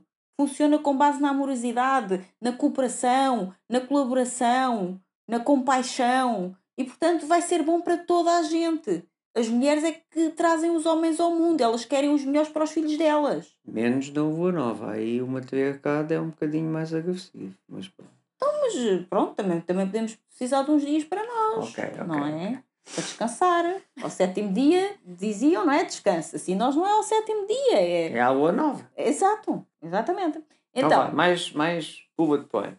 Ficando junto e perto de outras mulheres, sobretudo dessas mulheres que estão a tentar fazer a diferença, em vez de ficar contra elas, tentar perceber o que é que elas estão a fazer e ver se elas precisam de ajuda, ficar ali com elas, não é? Ficar perto para perceber, honrando e protegendo a natureza e conectando-se com ela. Então, tudo o que tem a ver com sustentabilidade, com proteger o planeta, com trazer coisas da natureza, trazer antigos conhecimentos, antigos saberes, mesinhas, tudo isso pode fazer sentido para trazer de volta essa mulher conectada com a natureza. Quanto mais a mulher se conecta com a natureza, mais se conecta com a lua, logo mais se conecta consigo própria, com o seu ser. E os homens também, porque nós somos animais, nós vivemos na natureza. Uhum. Depois, meditando, orando, por exemplo, se a pessoa se identificar com isso, honrando a sua ancestralidade, tentando perceber quem foi a mãe, quem foi a avó, quem foi a bisavó, quem foi a trisavó, quem foi todas para trás, e honrando essa ancestralidade, porque muitas vezes nós eh, acabamos por um pouco negar, muita gente chega a abandonar os seus familiares numa idade mais avançada Sim. e é como se essas pessoas já não tivessem saber nenhum, como se já não servissem para nada, porque agora estão velhas, são como aos trapos, Sim. não é? E aqui é honrar a ancestralidade e ir lá tentar perceber os saberes antigos dessas mulheres que fizeram parte da sua ascendência, Sim. não é? Olhando para si mesmas como deusas e tratando-se como deusas todos os dias, por exemplo, eh, não como uma mulher fatal ou apenas a mulher poderosa, ou deixando de fazer uma divisão entre as múltiplas mulheres que nós somos e assumir que nós somos todas elas. Porque até aqui parece que a mulher é assim, ou é mãe ou é prostituta. Exatamente. Ou- ou é uma é- mulher séria. Ou é uma mulher séria ou é uma vagabunda. Uhum. Se é, se é uma mulher séria, não gosta de coisas que mulheres sérias gostam. Não é? Então não se fala de sexualidade, não se fala de sensualidade, não se fala de nada disso. Exatamente. Isso não existe. Quem gosta de sexo são os homens. Por isso é que no- nas corridas de carros dos homens e outros esportes afins estão lá as meninas com os biquínis para eles verem porque eles gostam de as ver. As mulheres nem se pode dizer que elas gostam de ver suas desavergonhadas. Sim. Se uma mulher diz que gosta, é uma desavergonhada. é? Os homens vão casar, fazem a despedida de solteiro no bar das meninas, com, com striptease e não sei o quê. Sim. As mulheres hoje em dia também já fazem, mas ainda não é bem visto. Sim, sim, sim. É tipo, perdeu a cabeça. Perdeu a cabeça, olha, é só Mas- hoje, e, e vê lá, e o que é que vais fazer? Olha que vais casar, não é? Pronto. Não, e, e há outra coisa em questão que está-se a mudar e que, a meu ver, na minha opinião, não para o mais saudável, porque cada vez mais os piropos, qualquer tipo de piropo, está-se a, está-se a transformar em, em ou está-se a rotular como assédio. E assédio é uma coisa, piropo é outra, sedução é outra. São três coisas completamente diferentes. Uhum. E está a sair para o caminho de estas três coisas estão a virar a sério. Ou seja, eu se tentar seduzir alguém, eu estou a assediar alguém. Quando o mais lógico é o assédio é uma coisa, piropo e sedução são coisas diferentes. E depois, obviamente, a outra parte tem todo o direito de não estou interessado, não é? E desviar o caminho e o caminho morrer. E se a pessoa começar a insistir, aí já passa para o assédio, não é? Uhum. Mas a questão está aí para abafar isso tudo. E agora então, com distâncias e máscaras e tudo, daqui a um bocado faz por e-mail. Exato. Eh, É virtual também. Exatamente. Quando o outro lado nunca foi aceito, nem debatido, nem que houvesse essa evolução. Que é, voltando à história da Cristina Ferreira, não é? Ou de outra mulher qualquer, que é o que é que a sociedade acharia se tu agora estavas com duas amigas numa esplanada e sentasse ou passasse um rapaz jeitoso e tu na esplanada olhasses para ele e dissesse: epá, isso é tudo teu. O que é que a sociedade iria pensar de ti? Pois, bem, não seria de certeza, não é? Mas se fosse um homem já acham bem. Os homens, porque as mulheres também não acham, não é? Não, se fosse um homem, o que os amigos ao lado diziam é pá, tu não perdoas. És tu o não maior perdoas e tal. uma. Exatamente. Logo aí se vê a enormidade de diferença que existe.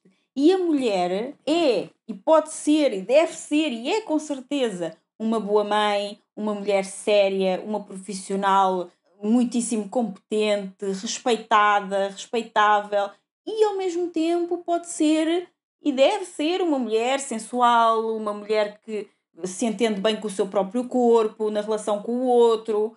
Uma coisa não tem nada a ver com Não, a porque outra. a a questão é, tu quando estás no café com as tuas amigas e passa esse rapaz jeitoso que eu estou aqui a fantasiar. Não, o que as amigas fazem é bexando umas com as outras, Sim. aí é muita gira e não sei o quê, mas não podem dizer mais nada. Não, mas se tu ele passasse e dissesse, epá, isso é tudo teu, só numa de um cumprimento, um, um, um galanteio. Eu não sei, mas hoje até dia, se calhar sem, as miúdas já fazem até, isso. sem, mas- até pode ser sem interesse sexual, só mesmo, epá, é, é muito giro, né? E Sim, dar esse é galanteio, uma mulher esse bonita, cumprimento, exatamente. Tem- tens que estar com algum interesse nela. Sim. Não tens, Eh, e aí o interesse até pode estar na tua cabeça, mas depois só dar o galanteio e ficar por aí. Uhum. Entendes? Eh, só que no visto por um, se um homem fizer isso, É eh, muito bem os aceito. amigos da mesa diriam: é pá, tu não perdoas uma.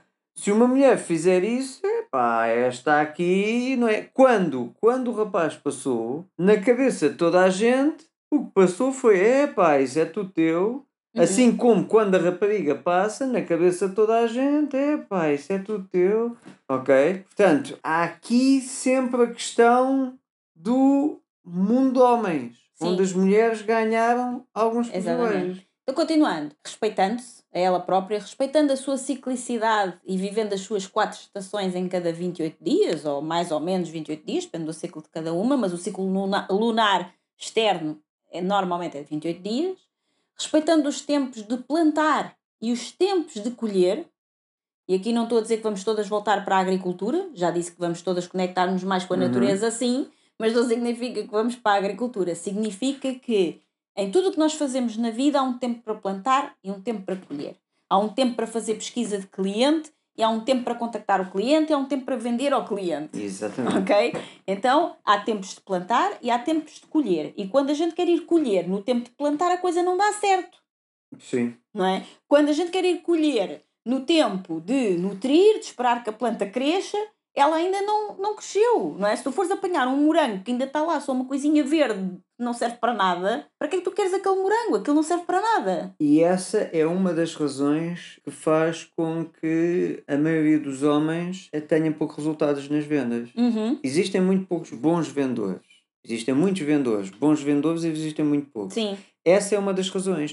Porque um homem tem um conceito muito caçador. sim. Ele E- quer ir à caça. E portanto, ele, Caçar, caçar, caçar. Ele, ele vai e quer fazer uma reunião e quer vender. Portanto, não tem o conceito mais feminino de semear. Exatamente. O E homem então? é caçador, a mulher é agricultora. A mulher planta Exatamente. e colhe. E então ele vai a uma reunião e ele quer caçar, ele quer eh, sair dali uma venda. Desculpa, o que acontece nas mulheres que se masculinizam muito também é isso, é que elas querem ir para a rua caçar e elas não foram feitas para ser caçadoras, foram Sim. feitas para ser plantadoras e colhedoras. Pronto, e então o homem, como tem esse espírito de eu vou lá tentar vender e em vez de eu vou semear uma venda, não, é muito difícil fomentar isso num homem. Uhum. O que acontece é eu vou lá para vender. E portanto, como tenho que vender agora e a pessoa não está, lá está, madura, Uhum. então o que é que eu faço? É a velha venda do faço-lhe um bom preço,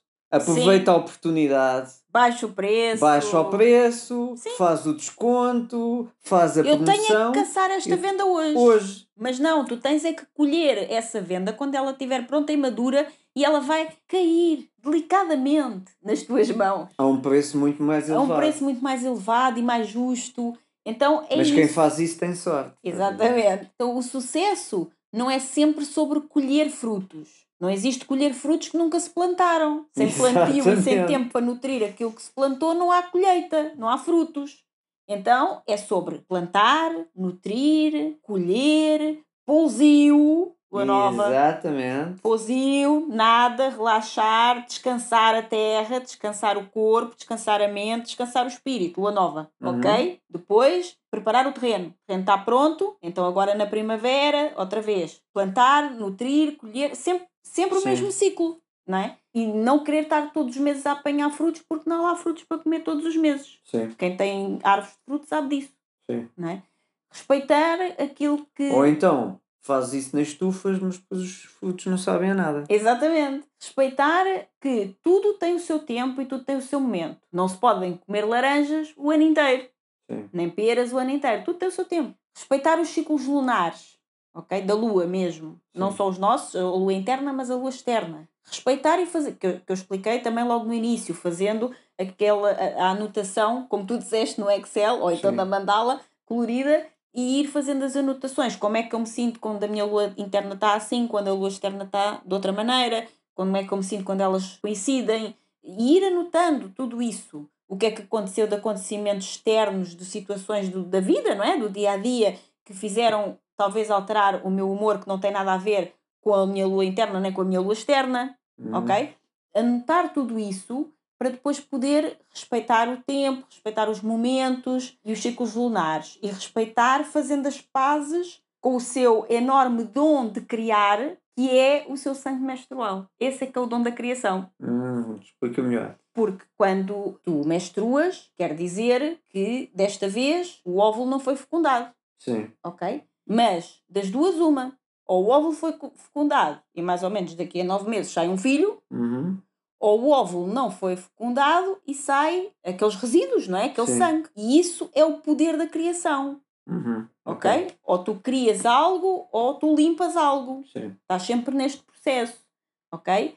E tu podes criar filhos no teu útero Uhum. no, no teu duvido, não é? Mas pronto, as mulheres podem criar Sim. filhos, mas também podem criar projetos, Sim, estou a perceber a analogia. ok? Depois, voltar a confiar na sua sabedoria interna e acreditar que todas as respostas estão dentro de si, Sim. muito mambo jumbo, eu sei, mas experimenta, pode ser que tenha sorte. Hum. Sentir-se merecedora, saber que é merecedora de prosperidade, que está conectada com a sua potência máxima, que está conectada com a natureza, que é uma potência gigantesca e que está ao serviço do mundo, sabendo que tudo está disponível na natureza, não é na internet, é Hum. na natureza Hum. tudo está disponível, vivendo em presença absoluta no aqui e no agora, no presente e parando de fazer mil e uma viagens entre a pressão do passado e a ansiedade do futuro a cada 24 horas, Sim.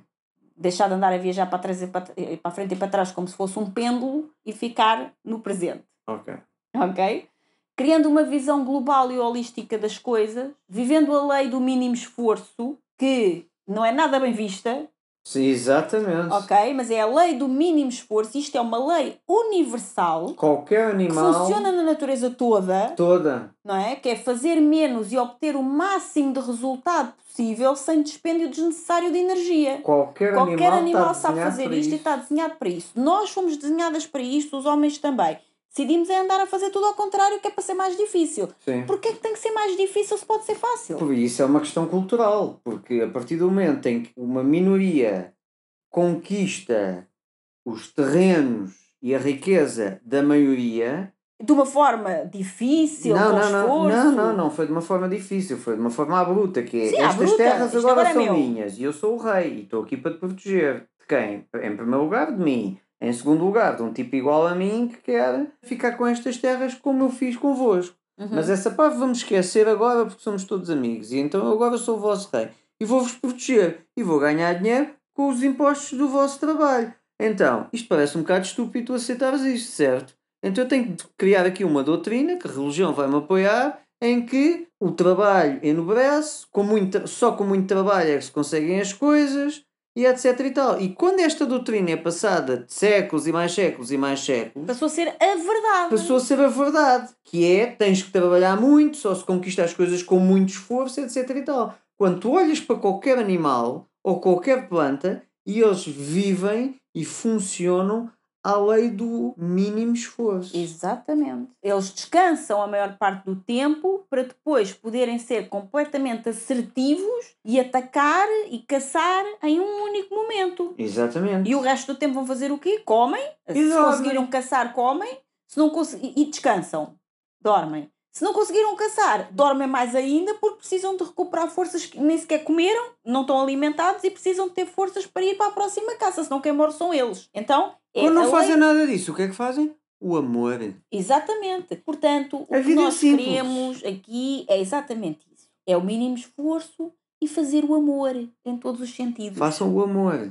Pronto, exatamente. Sejamos amor. Não se, não, Esse é o mundo não se, matem, não se matem a trabalhar, façam o amor. Exatamente. E façam o trabalho com amor também. No Exatamente. ciclo, de forma fluida, como a natureza, não é em máximo esforço. Nós ficámos impressionados quando fizemos a nossa viagem aos Açores, Uhum. que visitámos lá um antigo hotel que ficou inativado e depois abandonado Sim, há muitos sim, sim. anos.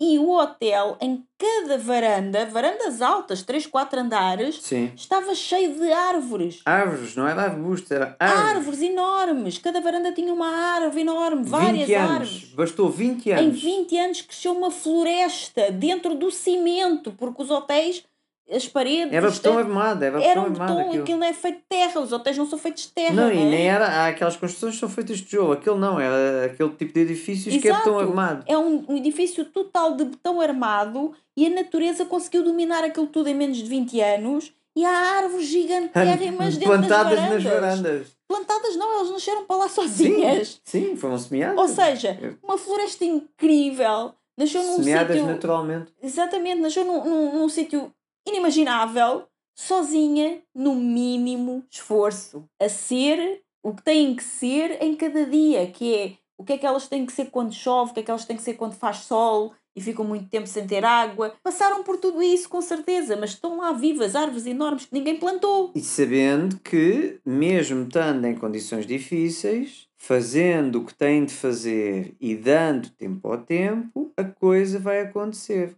Foi exatamente o que aconteceu nesse hotel. Exatamente. E é isso. E isso é feminino, porque a natureza, a terra, é feminina. ok? Isso é feminino. O feminino cria. Nós fomos feitos para criar. E os homens também criam porque eles também têm a energia feminina. Sim. Mas é a energia feminina que cria. ok? Então, assumir a sua coragem também, porque para empreender é preciso muita. E aliás, só para ser mulher já é preciso ter muita coragem neste mundo, para, ser mulher e empreender ainda é preciso mais, não é? Sim. Algumas têm um grande apoio ao lado, como é o meu caso, e sou todos os dias grata por isso, mas outras não têm, têm exatamente o contrário, toda a gente a puxá-las para baixo. Então sim, precisam sim. ainda de mais coragem e precisam ainda mais de ativar e de se conectar com o seu poder feminino, porque é isso que lhes vai trazer a força e a coragem para elas conseguirem continuar.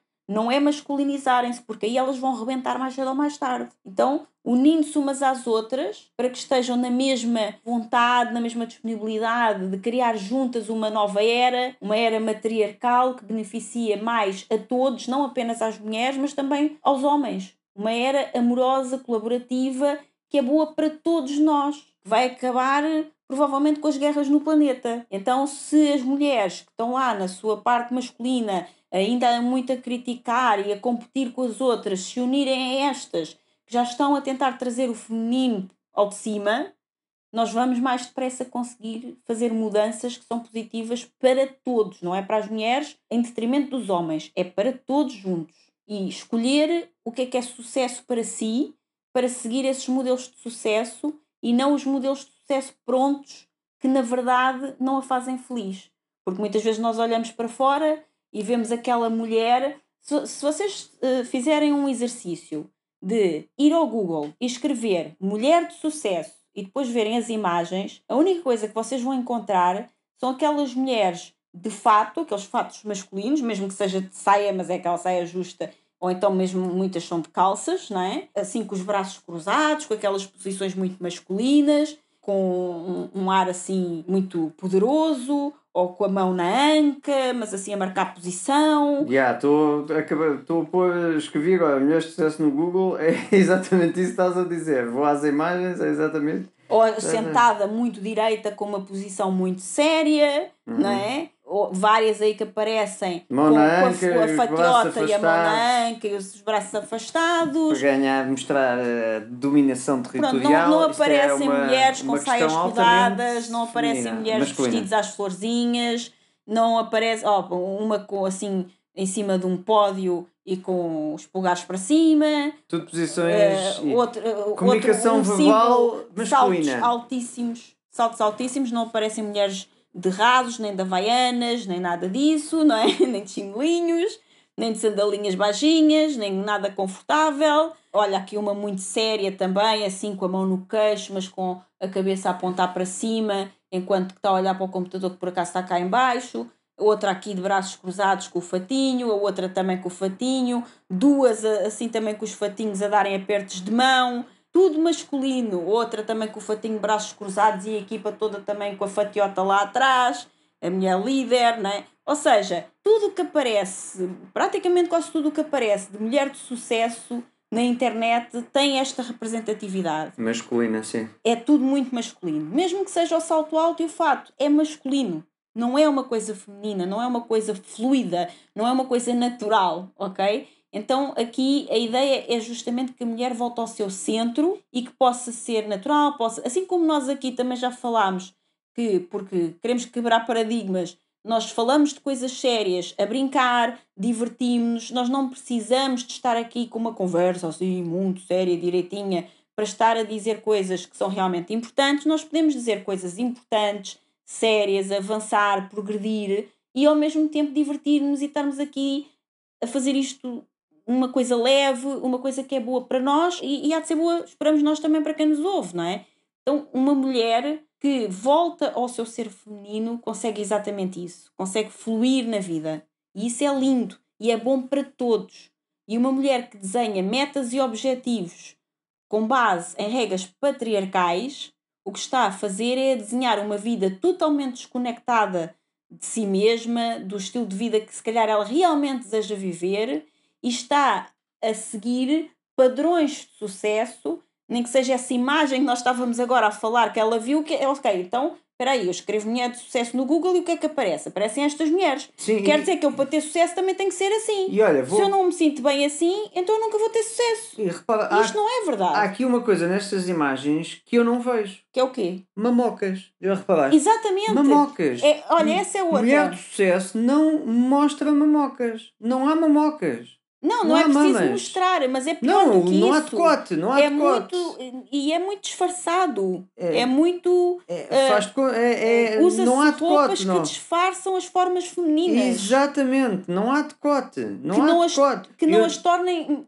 tão sensuais, digamos assim, como elas na realidade são. Não há decote, não há mamocas aqui. Não há mamocas. Sim, por exemplo, esta está de lado e tu consegues perceber que há aqui uma proeminência que talvez ela tenha umas mamocas. Exatamente. Mas olha, um rapaz treinado como tu também tem umas mamas maiores que aquelas, por isso. Sim, Sim mas não, tu, eu olho aqui e não vejo mamocas. Ou seja, mulheres de sucesso não têm mamocas ou não mostram mamocas. Exatamente. Portanto, mamas é a parte da mulher mais feminina. Sim. Mulher de sucesso não mostra isso. Porquê? Olha, por várias e muitas razões. Porque se elas são assediadas escondendo as mamocas, imagina se as mostrassem, não é? Então, Outra, estamos a viver num mundo de homens Sim. onde elas conseguiram conquistar aquilo, mas está para lá as maminhas que é para não seres assediada. Exatamente onde se elas vierem com um decote um bocadinho maior ou uma saia também um bocadinho mais curta, está a pedi-las. Está a pedi-las e as próprias mulheres que trabalham com elas as condenam. E dizem que ela é uma oferecida, que ela só subiu e tem sucesso porque subiu na horizontal, uhum. etc, etc. Não é? Quando cada mulher. Eu não estou a dizer mal destas fatiotas porque há mulheres que gostam muito de se vestir assim, que adoram e que se sentem bem e está tudo certo. O que eu estou a dizer é que cada uma devia poder usar aquilo que bem entender. E não ter vestir assim, ou vestir desta maneira, ou vestir daquela, para ir fazer seja que tipo de trabalho for. Todos nós sabemos que não vamos trabalhar despidos, não é? Mas porque é que tem que ser de uma maneira ou de outra, não é? Então a ideia é a mulher simplesmente voltar ao seu centro. Eu, eu recordo-me agora, num evento que eu tive, de uh, numa reunião onde estava a dar feedback a uma oradora que foi uma mulher que lhe chamou a atenção que ela tinha sido uma excelente oradora, mas para no futuro a roupa dela não foi a mais bem adequada porque mostrava os ombros. E ao mostrar os ombros, os homens, o tico e o teco, deixam logo bater muito bem. O que é verdade, mas isso é um problema dos homens. Exato. Ok, se for uns ombros bonitos, ainda mais verdade é. Mas isso é um problema dos homens. No mundo feminino, eu mostro os ombros, eu mostro o meu decote e tu olha, ajusta-te, porque tu também vestes como te queres e eu tenho que me ajustar. Ou, mas no mundo masculino, não. Uma mulher veste-se com o fato de um homem. Uhum. Portanto, ela é que se ajustou. Não, não é o mundo está mais feminino. Não. O mundo continua a ser um mundo masculino e a mulher ganhou privilégios nesse. E ganhou privilégios. E muito bem, não é? E muito bem, mas no mundo masculino. Exatamente, o mundo ainda não é feminino. Ok? Ou não é misto, que era o que devia ser. Exato, é isso que eu dizer. E ele não tem que ser 100% feminino. Senão daqui a bocado estamos a ver aí os homens todos de saias e salto altos e maquilhados também. E também não tem nada de mal. Se eles quiserem, também não tem nada de mal. Ok? Cada um que vista aquilo que entender e que goste e que tenha a sua própria sexualidade e goste de quem gostar. Porque isso não tem nada a ver com a competência que a pessoa tem ou Com a deixa de ter. competência, com a inteligência, com a criatividade, com a Com cultura, certeza. etc. E tal. É? Da mesma forma que dizer as coisas a brincar não significa que não esteja a dar informação, Relevante e que não seja uma coisa séria na mesma. Não é? até porque neuronal. Estamos é a pôr as coisas sérias mais divertidas.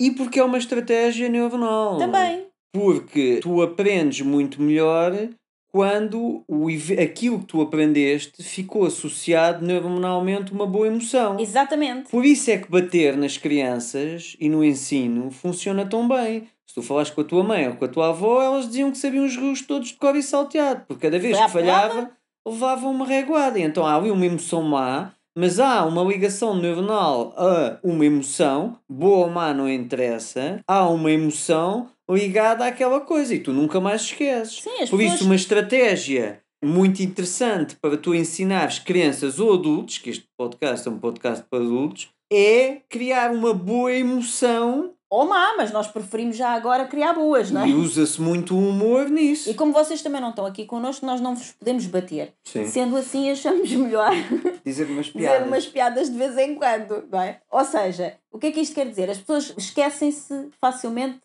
daquilo que tu disseste, daquilo que tu lhes mostraste, mas nunca se vão esquecer daquilo que tu as fizeste sentir. E portanto, o nosso objetivo é que vocês se possam sentir bem enquanto nós vos passamos muita informação que consideramos muito relevante, muito importante e muito séria também, de uma forma leve, fluida e divertida, para que eventualmente essa emoção boa que nós estamos aqui a sentir também passe para vocês e vocês possam, ao sentir essa emoção, ficar mais ligados à mensagem que estão a receber. Sim.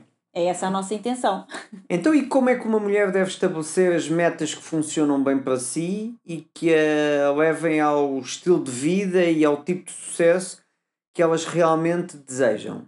Bem, primeiro vou reforçar a parte que eu já disse há pouco, que é elas decidirem qual é realmente o seu modelo de sucesso. E o seu modelo de sucesso pode até ser algo que elas nunca viram ainda em lado nenhum. É uma coisa que afinal elas querem para elas, porque Ok. nós temos a tendência de achar que o modelo de sucesso é aquele que nós vimos e depois queremos uma coisa porque achamos que aquilo é que é o bom para nós e depois se calhar chegamos lá e não é assim tão bom. E talvez não precisamos de lá chegar, podemos simplesmente pensar, imaginarmos-nos lá antes de ir Sim. e já perceber que se calhar não é bem aquilo que nós queremos para nós. Sim, e há muito, e infelizmente está a saber muito em, em muitas correntes do desenvolvimento pessoal, o, o vender as formas de sucesso. Já reparaste que há pessoas que conseguem tudo e há outras que não conseguem nada? Não consegues aquilo que tu queres? Então fica comigo porque eu tenho a forma para ti. É, exato, é isso. então, através de um processo de autoconhecimento, que é um trabalho que se faz de uma forma profunda, é isso que eu trabalho com as minhas clientes, trabalhar esse autoconhecimento, para depois começar, por exemplo, a usar um planeamento cíclico que respeita a sua natureza feminina e Uhum. que a ajuda a ser muito mais eficaz, muito mais produtiva, naturalmente a ter muito mais sucesso e sorte Hum, Exatamente. não é? Depois, usando também um processo Lean Startup para Uhum. empreender, que é um conjunto de processos usados pelos empreendedores para desenvolver produtos e mercados, combinando o desenvolvimento ágil, o desenvolvimento de consumidores e utilizando plataformas existentes. Isso é o que é o Lean eh, Startup. E este é um conceito que foi introduzido por um empreendedor do Vale do Silício que se chama Eric Reis, que defende a criação de protótipos rápidos são projetados para se validarem rapidamente no mercado. Rapidamente se percebe se ou funciona ou não funciona. E no mundo é um processo de pensamento muito curto também, de rápido, que visa colaborar rapidamente no mercado, colocar rapidamente no mercado um produto que é o chamado mínimo produto viável. Uhum. Então a ideia lá está, outra vez, o Lean Startup, no fundo, é o mínimo esforço. É a lei Sim. universal do mínimo esforço. Porque colocas no mercado um mínimo produto viável, testas o produto ainda às vezes antes de ele estar pronto, não é? Só a sua ideia praticamente, e depois vais melhorando o, o produto ou o serviço com aquilo que vais aprendendo com o processo e que o mercado te devolve também. Sim, sim. Estás a ver? E é, É uma, um constante teste e erro, tentativa e erro, teste, exatamente. testar, eh, aprimorar, Uhum. voltar a testar, aprimorar. Sim. Ou seja, Um, pensar work, um, rápido. consta- um constante work, pensar rápido, implementar rápido e depois um work in progress constante. constante e rápido também. Sim. Ok? Depois, portanto, mínimo esforço é assim, é com Lean Startup. Se quiserem, procurem no Google o que é que é Lean Startup e vejam como é que podem desenvolver estes projetos naquilo que já fazem, ok? De, por exemplo, no negócio online, não é? Sim. se tu vendes serviços ou produtos online, tu às vezes não precisas ter o produto completamente pronto. Tu podes colocar um, sei lá, um, uma amostragem, um protótipo disso, ou começar a criar algo, por exemplo, quem vende produtos de informação, como cursos, por exemplo, online, Sim. não tem que ter o curso todo pronto. Ele pode ter uma aula e depois, se o curso todas as semanas dá uma aula, não é? ou se todos os dias dá uma aula, eu todos os dias faço uma aula. Não preciso de ter 50, se for um curso de 50 aulas, não preciso ter as 50 aulas prontas antes de vender o curso. Sim. Até porque posso dar-me à surpresa de vendo o curso e depois metade daquelas aulas que eu fiz as pessoas não era aquilo que queriam, era outra coisa. Sim. Isso até tem um nome, que é o lançamento de semente, não é? O que tu estás a falar. Sim, também se pode chamar assim. Ou seja, é, tu colo- colocas algo no mercado que ainda não está feito, ainda não está pronto, que é um serviço que vai acontecendo Sim. não é? no, no, no processo. Isso é o Lean Startup. Depois, que é começar rápido, testar rápido, ver se funciona, se não funciona, executar o mais rápido possível. E se funciona, fantástico, continua-se, aperfeiçoa-se depois no processo. Se não funciona, retira-se também rapidamente e faz uma coisa nova, Uhum. ok? Nomeadamente no próximo ciclo lunar. Exatamente. Depois, ganhar mais clareza e desenhar aquilo que realmente se quer, depois de saber o que não se quer, conhecendo-se bem, testando, como eu já disse há pouco, vamos fazer um teste das 5 da manhã, vamos fazer o teste das 8 da manhã, vamos fazer o teste de trabalhar de noite, não é? Vai-se testando e depois de se conhecer bem e de já estar muito claro, então decide-se exatamente por onde é que é a estratégia e aprofunda-se por aí, ganhando cada vez mais clareza, ok? Quinto, assumir-se como um portal para o mundo que pode criar e conceber projetos inovadores e funcionais. Isso é especificamente o quê? O que é que isso quer dizer? Aquilo que eu já te falei, que tu, no caso, as mulheres em particular, têm essa potência criadora Hum, feminina. Têm o útero criador, que pode criar filhos e criar projetos. Ok. Ok? Então, esse útero é um, o teu portal para o mundo. Tu crias a partir daí. Ok? Assumires-te que és uma chama de criação. Exatamente. Assim. Exatamente. Assumir que és isso e que essa potência está sempre dentro de ti. Uhum. Então, tu só precisas voltar a ti, conectar-te contigo mesma, com a tua natureza, respeitares a tua ciclicidade, Uhum. respeitares a- os ciclos da natureza para voltares a esse poder criador. E então, quando pensas que se calhar agora está tudo perdido porque este projeto não deu certo, de repente sai um novo que é muito melhor e que este é que vai ser o teu caminho daqui para a frente.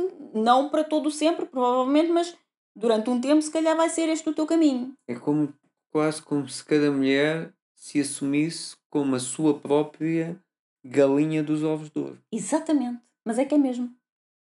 Muito isso mesmo.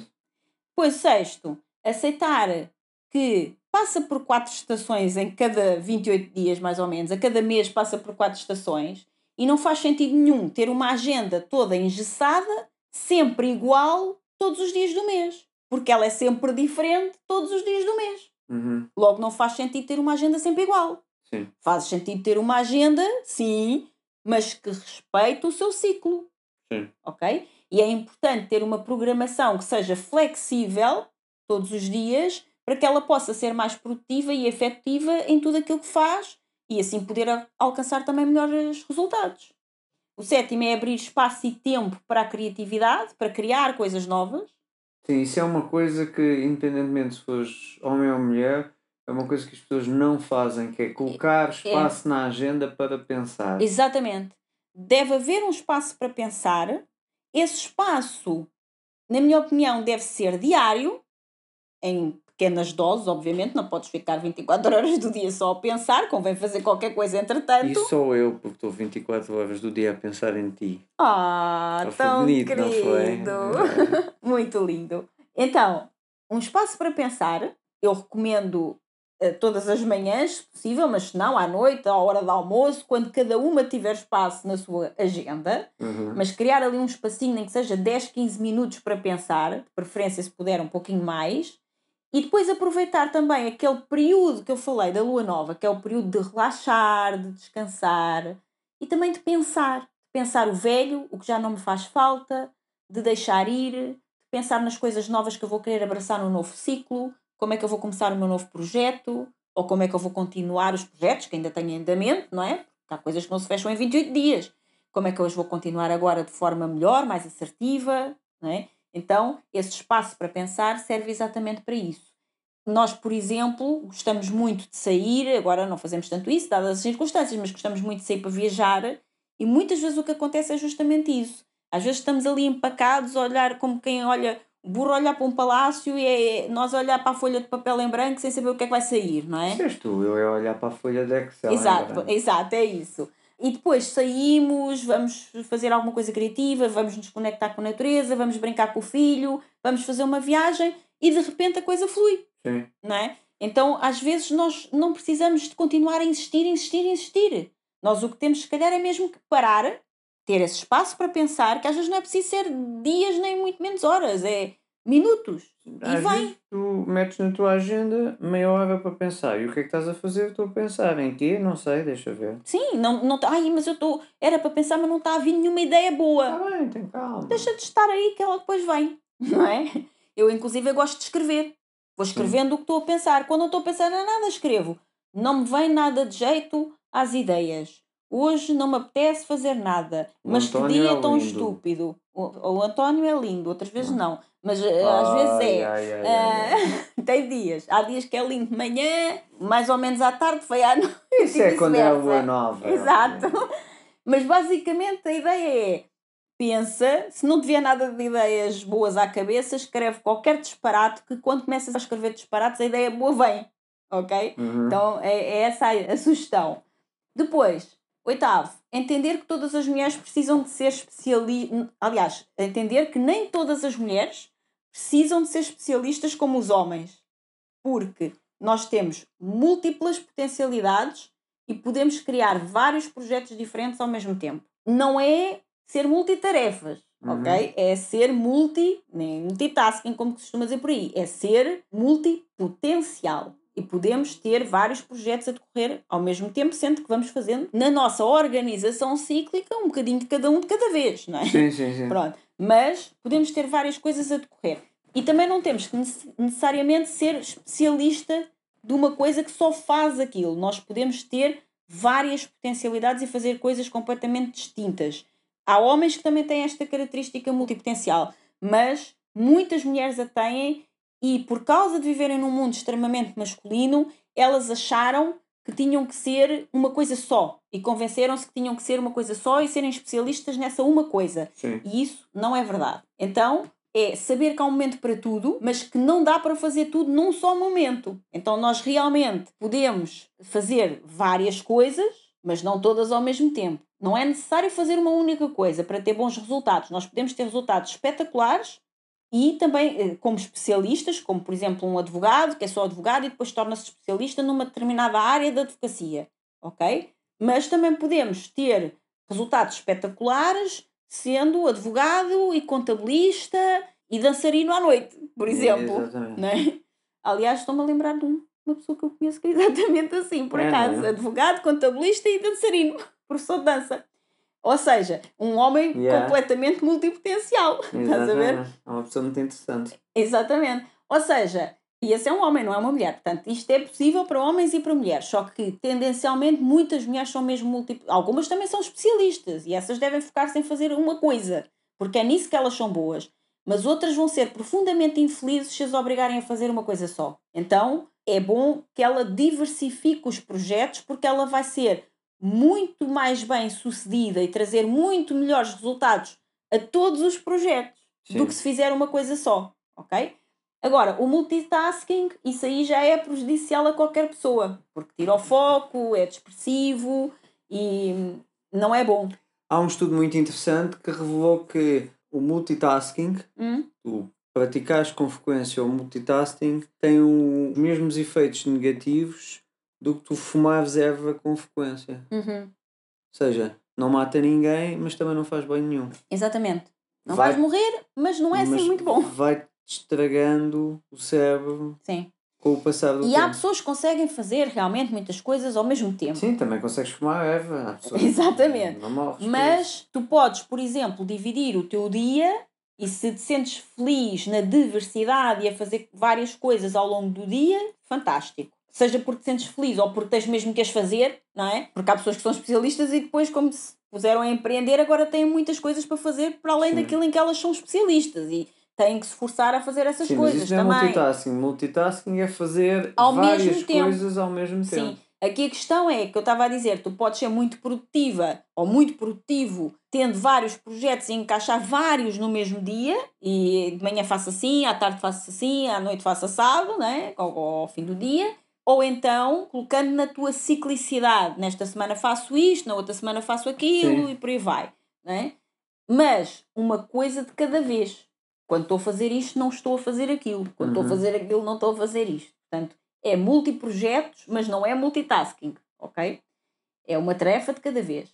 Depois, décimo, preparar-se para receber e para se sentir merecedora dos resultados extraordinários que começarem a chegar com a implementação deste processo. Porque eles vão começar a chegar. Porque não é por nada, mas depois há a sorte, não é? Que nós tínhamos falado seja, vais ter sorte. vais ter muita sorte. Depois, amar-se a si mesma acima de tudo, porque quanto mais amor próprio uma mulher tem, mais o mundo corresponde com mais amor por ela também. Uhum. E por último, fazer um plano de 12 meses para a sua vida, começando por ela decidir uma, uma fase do, seu ciclo que seja propícia a planear, não é? então aproveita essa fase do ciclo de lua minguante, por exemplo, não é? para começar a planear, e lua nova para começar a planear o que quer fazer nos próximos 12 meses. E depois, como já indiquei, não tem que ser, não, não tem que esperar pelo dia 1 de janeiro para fazer isto. Pode-se fazer já, não é? Uhum. E é 12 meses, de hoje para a frente. Pronto, Sim, sim, sim. sim. ok? Depois, dividir esse plano em 6 meses, depois em 3 e finalmente em meses e depois em semanas. Porque assim vais fazendo, andando passos para trás, não é? Sim, sim, Colocas sim. a tua meta, depois começas a andar passos para trás até que chegas àquilo que vais ter que fazer Esta agora, semana. esta semana, hoje, neste momento Sim. ok? E a partir daí tudo faz sentido. E como tu planeaste tudo para estares a planear no momento ideal para planear, estares a executar no momento ideal para executar, estás a comunicar no momento ideal para, para comunicar, simplesmente tudo flui e as coisas começam a ajustar-se e a crescer naturalmente, como na natureza nascem árvores no botão, Sim. não é? Depois, lembrando que uma meta é uma bússola e uma bússola mostra-nos o caminho. Mas nós, nós não precisamos de casar com ela, nem devemos criar expectativas sobre ela. Nós definimos a meta para saber para onde é que nós vamos. E depois fazemos tudo o que tiver ao nosso alcance, dentro da, da nossa produtividade cíclica, não é? sim. para atingir os nossos objetivos. E entramos em campo e em ação, vamos mantendo o controle das coisas através da análise no momento de analisar, Sim. mas a meta é um, um direcionamento. É, por exemplo, eu quero ir de Lisboa ao Porto, é diferente de quero ir de Lisboa, de Lisboa a algum lugar. Se eu não sei para onde é que vou, sim, nunca sim, vou chegar a lugar nenhum. Vou andar aqui em círculos, em círculos à volta de Lisboa e daqui a umas 3, 4 horas vou achar estranho não ter chegado ao Porto. Sim, é muito diferente dizeres eu quero ir de Lisboa ao Porto ou dizeres eu tenho de ir de Lisboa ao Porto. A diferença entre o quero e o tenho é muito diferente. Quando dizes quero, dá-te aquilo que os brasileiros dizem, dá-te tesão.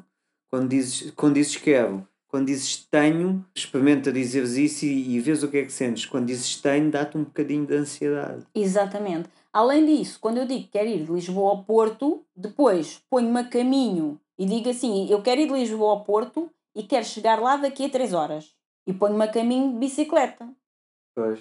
E depois desisto também do processo porque não consegui atingir a minha meta, que era chegar ao Porto em, quatro, em, em menos de 4 horas ou em Isto 3 não horas. dá para mim e tal. isto não vou dá para voltar mim. para Lisboa. O plano não foi bem feito. Tu das duas, uma. Ou vais de carro e não podes ir muito devagar e tens que ir pela autoestrada para lá chegares a horas, ou então vais ter que aumentar o tempo Ou então, chegada à meta. chegaste a um terço do caminho e dizes: Ok, não cumpri o meu objetivo no tempo que eu delineei, vamos aumentar o tempo, mantendo o mesmo objetivo. Com certeza. Então, mas tu falaste muito do patriarcado e do matriarcado. Como é que uma mulher cria um método de organização e produtividade que seja matriarcal? Em primeiro lugar, ela pode começar por confiar mais na sua própria intuição. Uhum. É preciso ter um momento de silêncio no dia para escutar a sua própria voz, o seu coração e depois então criar momentos também de pausa, de silêncio, com a intenção clara de escutar a intuição, não apenas de ficar ali no vácuo, não é? Mas criando uma realmente uma intenção de escutar, de sentir, de se aperceber de alguma coisa. Nem sempre vem alguma coisa, mas a intenção deve estar lá e o momento, criar o espaço para isso também, senão ela não Sim. vai vir nunca, não é? Nós vivemos num mundo que, além de estar em alta velocidade, está muito ruidoso. Temos distrações a todo instante, não é? As próprias redes sociais, a internet, a televisão, os milhentos canais, as milhentas possibilidades que temos para nos distrair, é, é, é realmente muita coisa. Então precisamos de criar esses momentos de silêncio e de paz interior com a intenção clara, não de ficar a distrair-nos ou de daqui a pouco já estarmos agarrados outra vez ao telemóvel a fazer o scroll down, não é? Sim. mas sim a realmente estar ali connosco e ver se vem alguma coisa, esperar que venha, sentir, sentir e ignorar essa intuição que às vezes vem, mas lá está, temos tanto ruído à volta que acabamos por ignorá-la.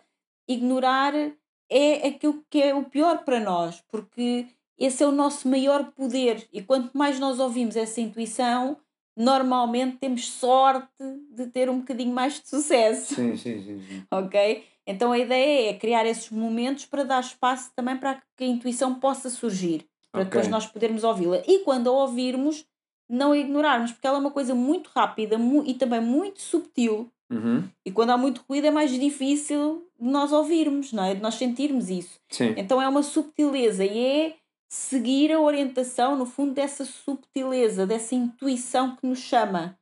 Porque rapidamente a mente vem e vem com uma lógica brutal para arrasar com a nossa intuição e para nos dizer: não, não vais por aí, por aí não é de certeza o caminho certo. O caminho certo é por aqui, por isto, isto e isto. E tem uma argumentação lógica incrível não é? que nós não conseguimos refutar. Sim. Então é preciso estar com essa intenção clara de a ouvir e de a seguir, para depois ver o que é que acontece também, não é? Depois, o segundo passo é, depois desse momento de silêncio, quando te dedicas a fazer algo que tu gostas, que te traz alegria, não é? Que pode ser algo tão simples como fazer uma caminhada, ou dançar, ou dar um mergulho no mar, ou escrever, escrever aquilo que te vai na alma, ou como eu estava a dizer há, pouco, se não te vai nada na alma, escreve hoje, não me vai nada na alma. Começa a escrever qualquer coisa Sim. ou hoje é segunda-feira, são não sei quantas horas, começa a escrever coisas básicas que depois a intuição e, e a inspiração vem, não é? Com o fluxo. Só precisa de começar. Se calhar ali as primeiras frases ou até parágrafos não, não servem para nada. É mais só para a gente começar a despejar qualquer coisa para depois a intuição começar a vir, não é? E isto sobretudo para quem gosta também de, de escrever. Pode surgir uma maior inspiração e uma melhor ideia porque tu ativaste a tua criatividade e a tua capacidade de sonhar. Então, o que é que te faz sonhar? O que é que te traz alegria? O que é que tu fazias quando eras pequena eh, que te distraías e ficavas contente? Porque quando nós estamos com essa alegria de viver, isso eleva a nossa vibração e ao elevar a nossa vibração, nós estamos numa melhor posição para também começar a atrair melhores coisas para nós e depois começar a ter melhores resultados. Então, em primeiro lugar, é a intuição e em segundo lugar é também dar espaço para a tua criatividade se aflorar, para seres a menina, não é? Ou, no caso, para os homens, para serem os meninos, para serem as crianças, outra vez, estás a Sim. ver? Trazer alegria. Depois o terceiro é um planeamento empático. Ou como dizem os nossos amigos do Brasil, um planejamento. Planejamento. Exatamente, um planejamento empático, ou um planeamento empático que respeite o ciclo da mulher e os seus desejos criativos. Não uses apenas uma agenda.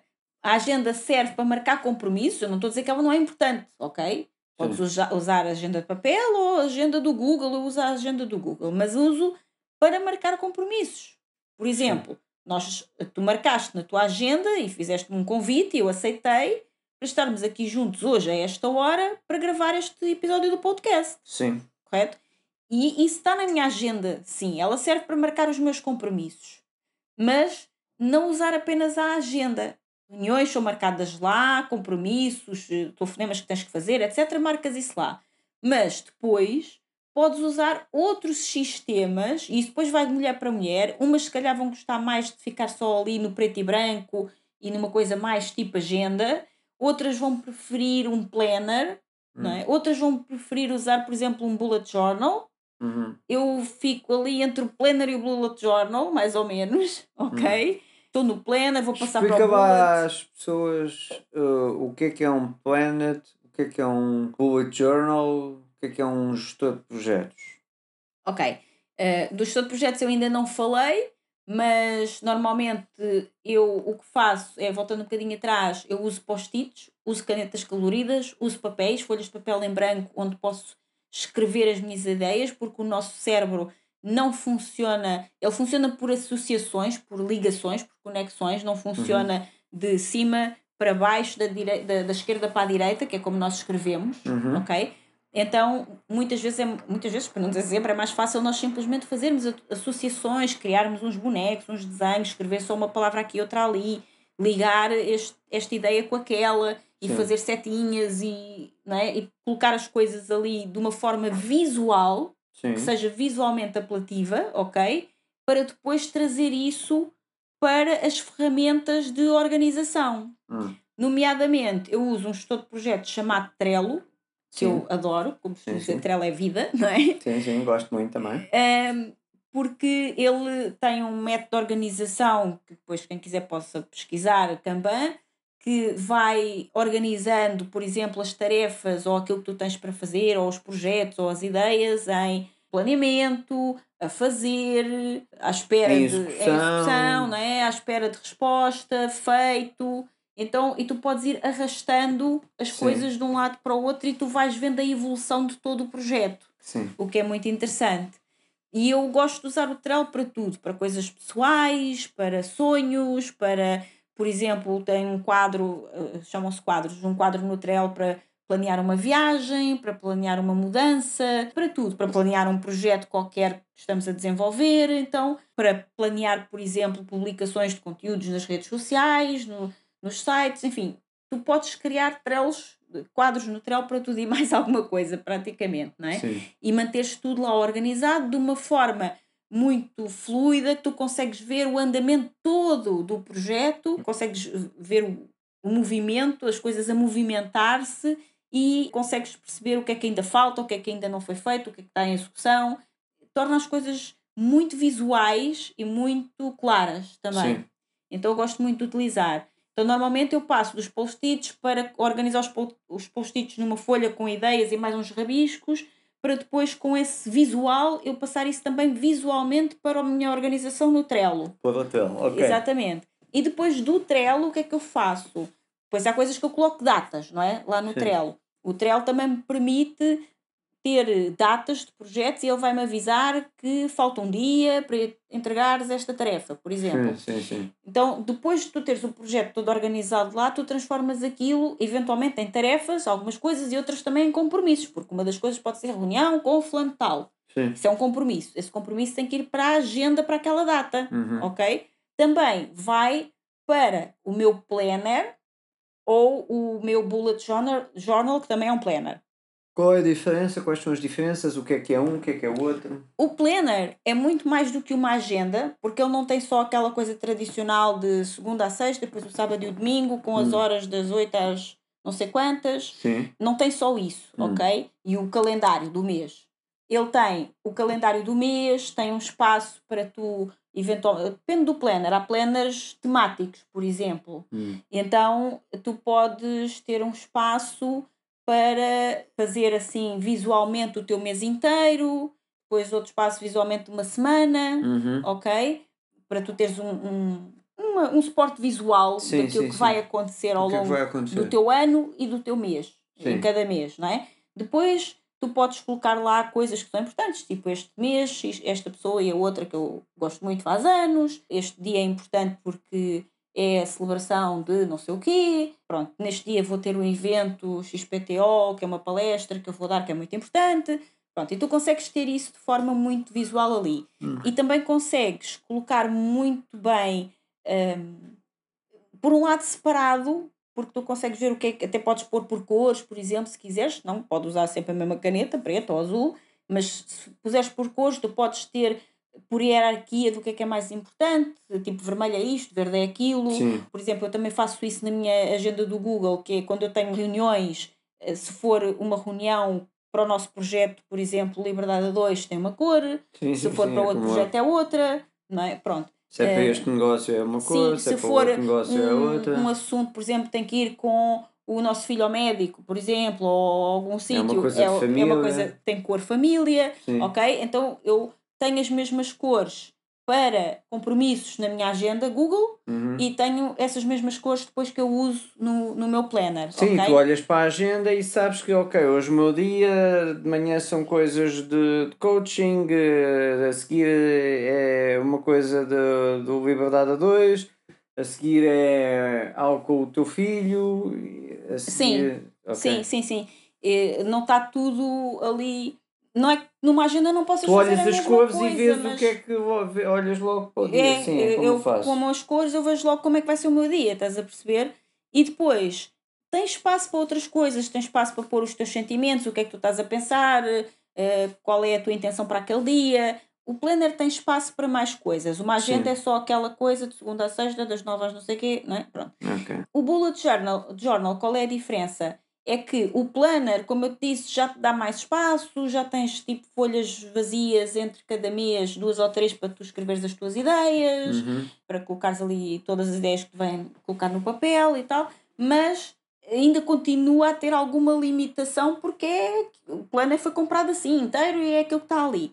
O bullet journal é mais ou menos tu criares o teu próprio planner tudo de raiz. É um caderno com folhas em branco, ou o bullet journal típico são folhas eh, com pintinhas.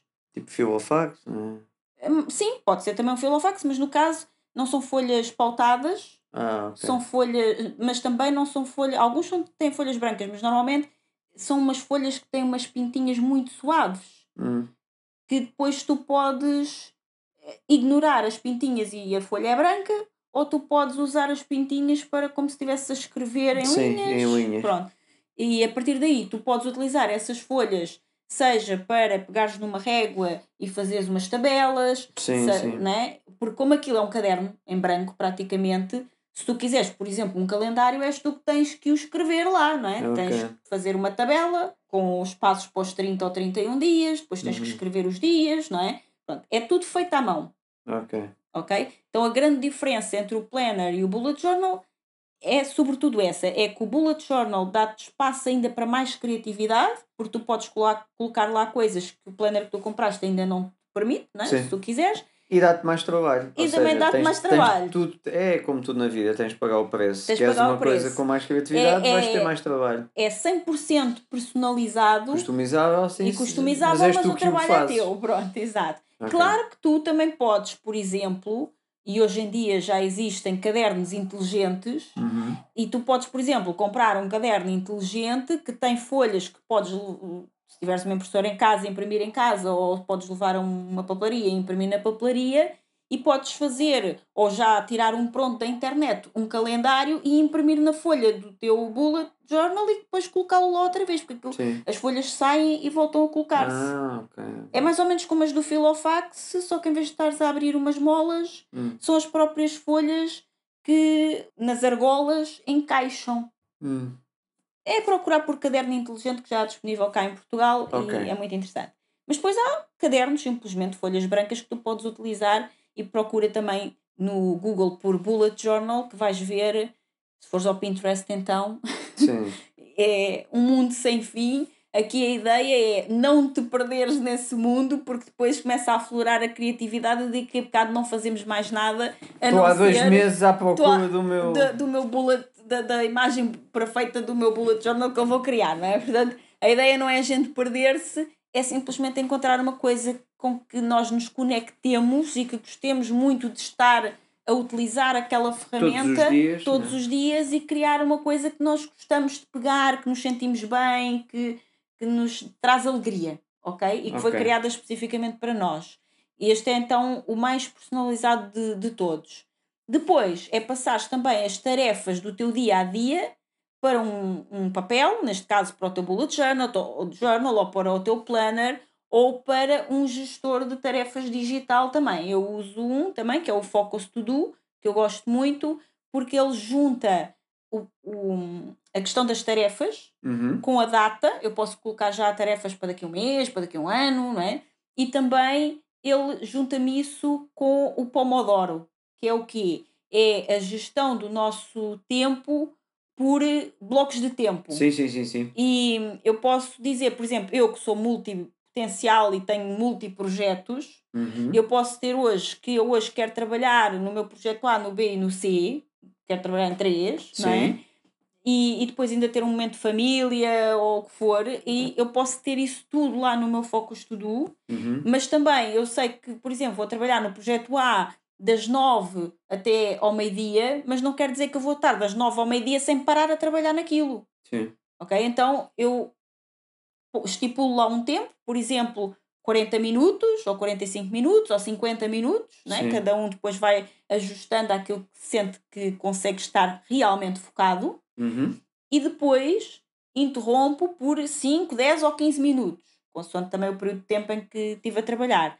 E essa interrupção pode ser simplesmente para me levantar e esticar, para ir à casa de banho, para ir buscar um copo de água, para, já que trabalho em casa, andar o corredor duas ou três vezes para trás e para a frente, para não estar, né, para, para ter algum movimento. Para fazer alongamentos, por exemplo. Exatamente. Portanto, eu posso não querer estipular um tempo para fazer determinadas tarefas de casa, É como eu faço. exato, que é o que tu fazes, É mas nos intervalos eu, em vez de descansar, faço um descanso ativo e vou estender a roupa. É vou... exatamente o que eu faço. Isto é no nosso caso porque trabalhamos em casa, mas quem Sim. trabalha num escritório pode ser outras coisas, não É é? exatamente o que eu faço. É 45 minutos em full power, depois tenho 15 minutos de descanso. Normalmente é em 15 minutos varro o escritório.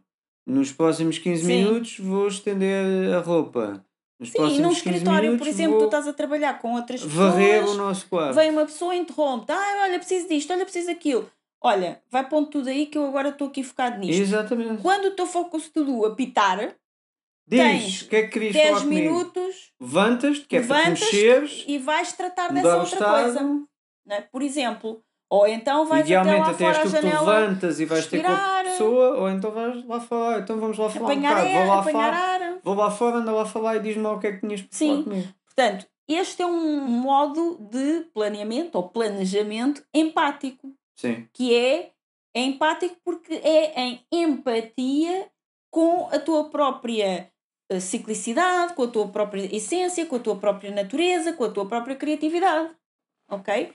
Então, com isto, ajuda-te a manter-te mais produtiva sem tanto esforço, uhum. ok? E, e estando sempre mais concentrada. sim, Depois, claro, abrindo sempre espaço de tempo para planear, mas depois passar também à execução, não é só Claro. ficar no planeamento, não é? Depois a seguir, Não, mas a ideia do planeamento É- é, é depois depois, executar. quando vais executar, ser tudo Em muito full mais power. fácil em full power, exatamente. Depois o ponto 4 é executar e garantir que eliminas todas as distrações possíveis durante este processo e, e este momento. Uhum. Então, por exemplo, tu colocaste lá o teu relógio ou o teu focus to do, não é? Em que vou fazer esta tarefa por, por exemplo, 45 minutos. Agora, tenho que garantir que todas as distrações vão ficar longe de mim. Sim, eu lembro, nós até tínhamos falado na história, tu disseste, ah, 45 minutos é muito curto para mim, e eu dizia-te, não, 45 minutos para mim é o ideal, porque é pouco tempo, é nem chega a uma hora. Então, como eu não, nem tenho uma hora para fazer isto, porque eu faço ciclos de 45 minutos, é eu começo e já, já só tenho 45 minutos. Daqui a 15 minutos já só tenho meia hora. Então estou em full power altamente focado. Sim, mas para tu conseguires estar em full power altamente focado, tu precisas de eliminar as distrações. Exatamente. Então, não exemplo, tenho 45 minutos, não tenho tempo para isso. Exatamente, o telefone tem que estar no silêncio e as notificações desligadas. Sim. Eu tive os dados eh, até. Tirar dados, é para não haverem exatamente. plim, plins e. Eh, Por exemplo, se estás a trabalhar no computador, há também aplicações que podes usar no próprio computador e no telemóvel Sim, que eu te tenho. impedem de aceder, por exemplo, a sites como re- redes sociais durante aquela hora e tu podes usar isso, que é para te impedir a ti próprio de ir lá, porque se ninguém te impedir, tu vais lá na mesma, não Isso é? eu não tenho. Eu Porque é tenho é uma inevitável. aplicação que tira-me as notificações todas. Sim. Podes também, por exemplo, se estás a trabalhar num espaço com outras pessoas, colocar uma coisa em cima da mesa a dizer por favor não incomodar até às e pões lá a hora, se quiseres, se não quiseres, O pões mais não fácil é não incomodar e depois Exato, e depois tiras e nesses 10 ou 15 minutos que tens para reunir com as pessoas e falar com elas sobre esses assuntos, vais então falar, teres tudo aquilo, verificares tudo o que te pode distrair e interromper e garantires que isso se mantém longe de ti, para poder estar pelo menos aqueles 40 ou 45 minutos ou 50 minutos ou uma hora, aquilo que tu estipulaste, estar ali altamente focado e concentrado naquilo Sim. ok? Depois, ah, já me estou aqui um bocado a, a- a dispersar, mas só falta 5 minutos e daqui a 5 minutos tenho o meu intervalo. Então tu, é como quando estavas na escola, não é? Hum. Na escola os miúdos também têm 50 minutos de aula e depois têm 10 minutos de intervalo. Sim, vamos para o recreio. Então nós, exatamente, nós também vamos para o recreio. Pronto, é mais ou menos a mesma coisa. Depois, é, executar sabendo que as distrações estão eliminadas, já tinha falado sobre isso. A quinta é uma etapa também muito importante e que a maioria não faz, Uhum. que é, e esta é a última etapa, que é celebrar. Isto é muito importante. Celebrar o quê? Celebrar ter chegado ao Porto, que era o que nós estávamos a falar há pouco, que era a- meta. Uhum. Não, não é celebrar chegar ao Porto. É celebrar teres avançado, ok? E, e teres colocado ao caminho e não teres parado de andar, apesar de saber que a pé é muito longe Sim. e eu agora não tenho outros meios, mas decidi mesmo assim ir a pé. Então tu deves celebrar porque só essa decisão já é um ato de coragem. Depois, eh, celebrar porque chegaste, sei lá, a Vila Franca de Xira, não é? Pronto. Ou seja, a cada etapa, celebrar. Não é celebrar só quando chegas ao destino, só quando atingiste o resultado. Simplesmente, eh, aliás, sobretudo se esse resultado for uma coisa que é muito longe. Sim, sim, não é uma sim, coisa que tu só vais completar daqui a meses ou daqui a um ano. Ou... É um, um resultado muito distante. Então tu deves eh, pensar em pequenas metas que te levam a essa meta maior. E deves celebrar cada uma dessas metas. E celebrar como? Aqui a ideia não é parar para ficar um dia ou dois ou dez a celebrar. A ideia é, sei lá, dá um grito, faz uma dança, faz um brinde, marca um jantar com uma pessoa que tu gostas e, e comemorem os dois, conta-lhe o que é que aconteceu. eh, tem um momento especial que seja só teu, para tomar um banho de imersão com um sabonete especial, um- uns óleos, não é? Uns Uhum. incensos, aquilo que te der prazer, com uma música agradável, se calhar com um copo de, de vinho ou de outra bebida qualquer ao lado, tirar um bocadinho para ir fazer um, uma imersão na natureza durante uma hora e estares ali em contacto com a natureza, se é isso que te dá- traz alegria e dá prazer, Sim. mas é teres um momento que tu sabes que aquele momento foi um momento, pode ser de 5 minutos, mas foi um momento de parar, ou até menos, pode ser de um Sim. minuto, mas foi um momento que tu paraste para celebrar aquela meta, aquela conquista. Por exemplo, tu ouviste agora aqui falar em Trello, em Bullet Journal, em Planner, em Focus To Do. Ok, e no meio disto tudo decides assim: ah, eu gostei disto que a Sónia disse e decidi que também quero começar a usar um planner. Não vou para o bullet journal porque isso se calhar pode dar muito trabalho agora e depois vai-me dispersar. Mas então pelo menos eu quero o planner. Vou começar com o planner, eu decidi. Pronto. E então marcaste e um, numa data, numa hora, saíste para comprar um planner ou encomendaste um planner, viste um planner na internet, gostaste, encomendaste, veio, chegou a casa. Pronto, para para celebrar que o teu planner chegou. Sim. E, e celebrar abrindo, sentindo, desfrutando, tocando as suas páginas, ter um momento com aquele objeto que tu trouxeste para a tua vida com uma intenção maior, que é uma intenção de ter uma folha onde eu quero anotar, porque pronto, ouvi o António, mas ainda não estou muito nessa do Excel, então é uma folha para anotar o meu ciclo. Ou então, se tu ouviste o António diz, não, o que a Sónia disse é muito interessante, mas isto bombom é feito no Excel. Pronto, melhor ainda. Então abre uma folha de Excel, começa a anotar essas coisas, escreve lá tudo, faz o teu planeamento cíclico e no fim para, escolhe logo antes de começar como é que vais celebrar isso e depois celebra. Hoje eu dei este passo em direção a uma produtividade maior, a uma alta performance na minha vida, planear de forma empática para que eu possa ter os melhores resultados como mulher. Sim. É isso, é parar, fazer pequenas paragens para celebrar. Pode ser de um minuto, mas nunca deixar passar em branco, porque isto é extremamente importante e faz toda a diferença. Agora, como é que este plano funciona e é fundamental para a mulher? Hum, Que isso também é importante. Respeitar o ciclo, fazer ok. as pazes com a menstruação honrando o seu feminino, esse é o primeiro passo. Tu não Uhum. podes ter uma produtividade cíclica se tu estás zangada com o teu corpo por ele sangrar todos os meses, Sim. Ok. E andavas a fingir que, não que se nada passa- se passa. Ou Depois, com vergonha disso, não é? ou com vergonha disso. Depois, duvidar das tuas próprias crenças, não é? Questionar tudo. Por exemplo, que tens que dar-te conta de tudo, ou que tens que te sentir culpada quando estás a trabalhar e não estás com os teus filhos, ou quando estás com quem amas e não estás a trabalhar, então sentes culpa, ou sentes culpa porque estás a trabalhar, mas não tiveste tempo para dar atenção a quem tu amas. Então, há culpa por um lado e há culpa por outro, sempre, Sim. não é? Então, parar com isso e questionar tudo aquilo que tu sabes para depois poder criar novos caminhos para a tua vida. Tu nunca vais conseguir criar um caminho para a tua vida se tu não questionares de alguma forma o caminho que te trouxe até aqui, não é? Uhum. Se continuares nesse caminho, já sabes mais ou menos onde é que ele te vai levar porque já chegaste agora, não é? Já, já estás lá. Então, se tu queres mudar as coisas de alguma forma, tu precisas de abrir um novo caminho. E para isso tu precisas começar a questionar de alguma forma o, o caminho antigo, não é? Depois outra coisa é analisar o que é que faz parte dos teus 80-20. eh, Sim, a não lei é? de Pareto. A, a lei de Pareto, ou seja, 80% dos teus resultados vem de 20% das tuas ações. É o tal esforço mínimo, não é? a lei do mínimo Sim. esforço. Apenas 20% das tuas ações vão trazer a grande maioria dos teus resultados. Então é preciso Então verificar. foca-te nesses 20%. Exatamente, por isso é que é preciso anotar, é preciso lá a tal folha de Excel como tu falaste, ou anotar tudo no planner, né? Uhum. ter tu, tudo muito claro, fazer aquelas transições do processo no Trello, por exemplo, como eu falei, e verificar constantemente o que estamos a fazer e se isso faz parte dos nossos 80% de que estamos a fazer, fazer, fazer para depois não dar resultado nenhum, ou se já faz parte dos 20% que realmente depois vão trazer os grandes resultados na nossa vida. E em vez de estarmos ocupadas com 80% do tempo a fazer coisas que depois não vão dar a lugar nenhum, a não ser a nossa exaustão, Uhum. estarmos produtivas e eficazes a fazer aqueles 20% que realmente nos trazem resultados. Sim.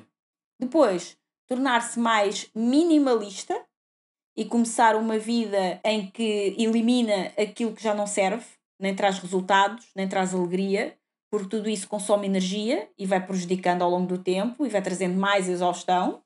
Então é bom começar, por exemplo, a limpar, a libertar-se de tudo aquilo que já não faz sentido, sejam elas coisas, fecheiros no computador, e-mails, pessoas, por Uhum. exemplo, pessoas que segues nas redes e não te acrescentam nada porque tudo aquilo que colocam não te trazem bons sentimentos Boas ou, vibrações. ou boas vibrações, mesmo que seja uma pessoa que tu vês como um exemplo de sucesso e estás a seguir porque tu queres seguir esse exemplo de sucesso. Mas se nesse momento aquilo que essa pessoa, tu até podes gostar muito dela, mas se nesse momento aquilo que essa pessoa está a colocar, aquilo que ela te faz sentir não é bom, então eu recomendo que pelo menos momentaneamente, enquanto ela te faz sentir isso, não sigas essa pessoa. Porque ela não está a trazer uma boa energia, uma boa vibração. Então opta por fazer outra coisa, por se calhar ler um livro, em vez de estás a olhar para o que essa pessoa diz, que depois não te faz sentir assim tão bem. Ok? Mesmo que seja por uma questão de inveja, por exemplo, que às vezes acontece. Sim. Né? E está tudo bem. Todos nós sentimos de vez em quando. Mas se essa pessoa está aí a apertar os calos, como se costuma dizer, de alguma maneira, com aquilo que ela diz ou aquilo que ela faz, das duas, uma, ou isso te dá uma inspiração tão grande que tu viras e começas realmente a mudar a tua vida graças a isso te ter provocado, ou se essa provocação só serviu para te fazer sentir menor, Uhum. então é melhor deixar de lado agora, porque não está a ser bom para ti.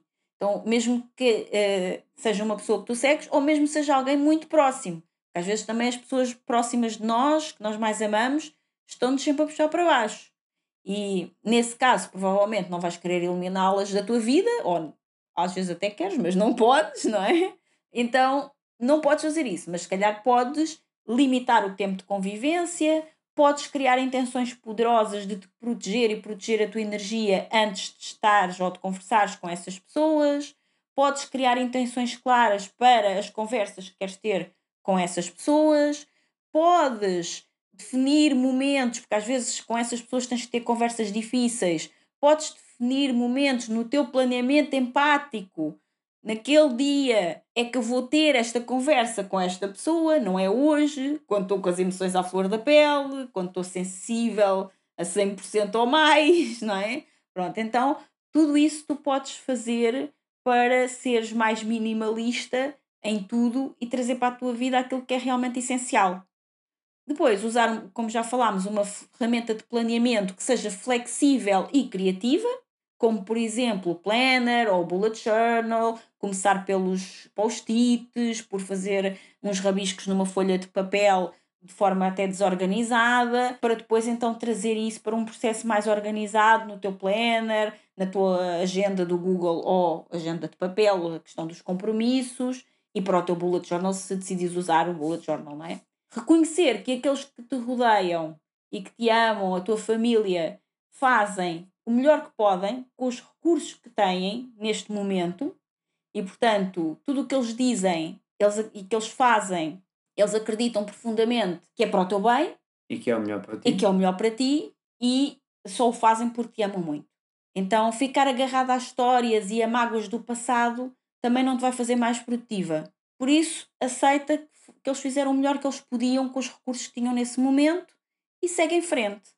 Não tens que lhes dar ouvidos a tudo. Podes ouvi-los, sim, mas aceita que esse é o pensamento deles e que tu, se calhar, sabes coisas hoje que também não sabias ontem e que se calhar ontem pensavas como eles e hoje já não pensas. Então, dá-lhes esse tempo também. Tu tiveste o teu tempo para chegar a essa conclusão, agora dá-lhes o tempo deles.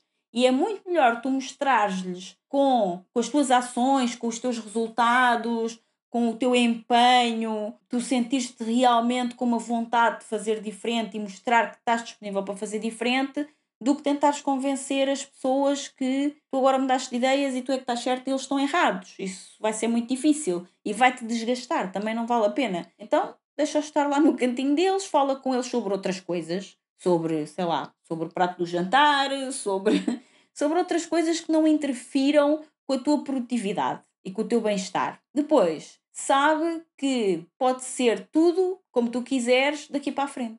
Não tem que ser diferente. És tu que decides. Tu não és o que tu és. Tu és o que tu queres ser e escolhes ser a cada dia. Então, se hoje não foste aquilo que tu podias ser, amanhã ainda é um dia bom para escolher ser aquilo que tu quiseres. Uhum. Por último, a intenção é a mãe dos resultados de sucesso. Cria uma intenção diária e depois assume essa intenção e, e como é que tu te queres, sobretudo uma intenção de como é que tu te queres sentir, Sim. ok? Mais do que é que tu queres fazer, o que é que tu queres sentir hoje. É, isto é humano, ok? Nós temos uma tendência de querer enfiar num período de tempo, nomeadamente num dia, no mínimo, o dobro das coisas que lá cabem, não é? Sim. Então, aqui a ideia é tu criares muito mais do que uma intenção daquilo que queres fazer. Em primeiro lugar, libertar-te de quereres fazer muitas coisas num dia só e colocares lá no máximo duas ou três prioridades que estas até um, uma a três coisas eu tenho que fazer hoje. E Sim. depois também há isto, isto, isto, isto que eu também vou ver se consigo encaixar aqui no meu dia. Mas a minha prioridade é esta. E foca-te nisso. E se isso demorar mais tempo do que o que tu estavas à espera, e normalmente demora, não é? Está tudo certo. Apenas coloca uma intenção forte do que é que tu queres sentir.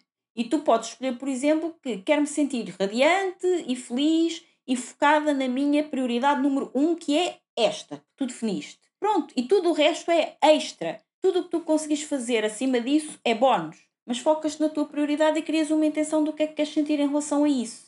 Depois, escolher sentir-te leve, alegre, calma, feliz, radiante, tudo aquilo que tu quiseres, apesar do que aconteça. Ou seja, aconteça o que acontecer, o que eu quero é sentir-me assim. E então tu estás muito mais a procurar um sentimento e o que é que no teu dia a dia te pode trazer esse sentimento e também em momentos desse sentimento, não é? porque hoje eu quero me sentir alegre e depois senti-me alegre 90% do dia, mas ao fim do dia aconteceu uma coisa que me deixou triste e eu tive 10% do tempo triste. Hoje foi um dia triste. Hum. Não, não foi. Aconteceu uma coisa que deixou triste, mas 90% do tempo tiveste alegre. Então tu conseguiste cumprir aquilo que intencionaste ao longo do dia, não é? Que é criar essa alegria para o teu dia. Sim. Então isso é que é o, o mais positivo. E isto é que é, para mim, positividade, não é? Também, e produtividade feminina. Um método que beneficia todos, não é só a mulher, beneficia a todos e, sobretudo, também beneficia muito o casal e os casais que trabalham juntos. Sim, faz todo sentido. Faz todo sentido. E para mim é isto, a produtividade feminina nas quatro estações. Fantástico. Temos um episódio incrível. São mais de 3 horas de podcast e de episódio com uma estrutura fantástica para criar um, a produtividade ou para aumentar ou para fazer uma nova, uma nova estrutura de produtividade feminina, respondendo à ciclicidade da mulher, que eu tenho a certeza que vai ajudar muitas mulheres e muitos homens também. Sim, eu também acredito que sim. E tenho a certeza que se ouvires novamente o episódio, tomares notas, inclusive voltares atrás ao episódio 32 e colocares isto tudo num papel com fazendo a conexão das ideias e depois levares isto para um sistema que para ti também faça sentido de organização, respeitando a tua ciclicidade, fazendo as anotações, seja lá numa mandala colorida, seja numa folha de papel com uma, em branco com uma caneta preta, ou seja numa folha de Excel como o António gosta, se fores tomando nota de quando é que estás na tua lua interna específica, lua nova, lua cheia, lua minguante, etc. E como é que está lá fora e o que é que sentes em cada um desses períodos e que, o que é que aconteceu nesse teu dia de extraordinário que pudesse ter influenciado aquilo que estás a sentir para além das luas interna e externa. Quando tu colocares isto tudo e depois levares isto para a organização que eu expliquei de usar um sistema de gestor de projetos como o Trello, por exemplo, há outros, eu gosto muito do Trello, porque tem uma, uma, uma capacidade visual que, que nos permite visualizar as coisas muito bem e depois daí passares também para um planner ou para um bullet journal ou o que tu quiseres e para o teu focus to do ou para a tua to-do list ou o que for num- numa folha de papel se colocares tudo isso em prática com uma grande intenção sobre aquilo que tu queres sentir e não permitires que venham distrações e não permitires que os outros se sobreponham àquilo que tu planeaste para ti, com certeza que vais ter uma vida muito, muito mais produtiva e, sobretudo, muito mais feliz. E mais feminina. E mais feminina, que é o que me parece também muito importante para as mulheres, nomeadamente. Então, isto foi um autêntico workshop. Sim, Portanto, meninas, ouçam isto e agora eu ouvir várias vezes, tirar o máximo de apontamentos e pôr em prática. Meninos também, sobretudo meninos que tenham muita interação com meninas. exato. e, ou que queiram ter interação com meninas. E quem vocês acharem, se tu achares que isto pode ajudar alguém que tu conheças, partilha. Sim. Passa a mensagem. E entretanto, nós encontramos-nos no próximo episódio. No próximo episódio com um convidado incrível, mas que nós não revelamos. Não, vai ter que ficar para o próximo Vai episódio. ter que ficar para o próximo, mas é imperdível. Exatamente. E vai fazer muito, muito sentido. Até ao próximo episódio. Até lá.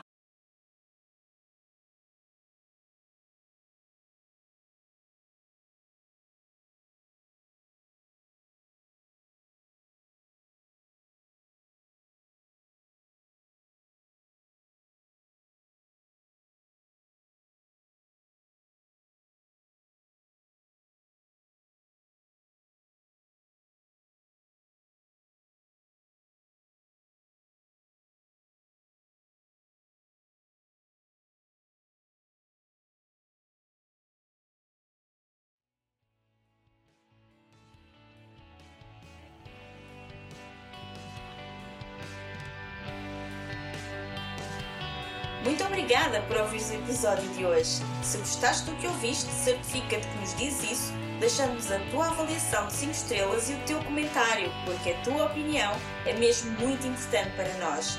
Estamos no iTunes, no Castbox e nas principais plataformas de podcast.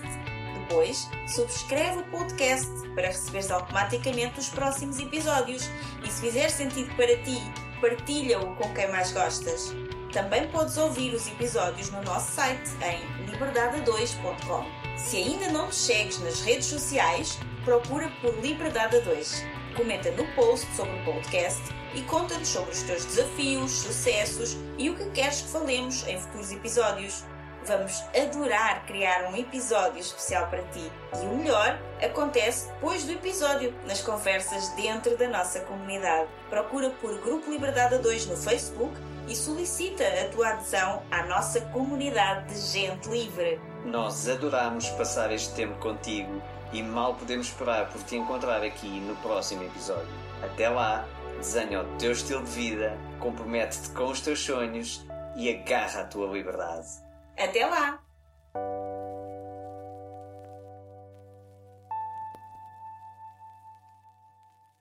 Edição Mountaineer Sound Studios.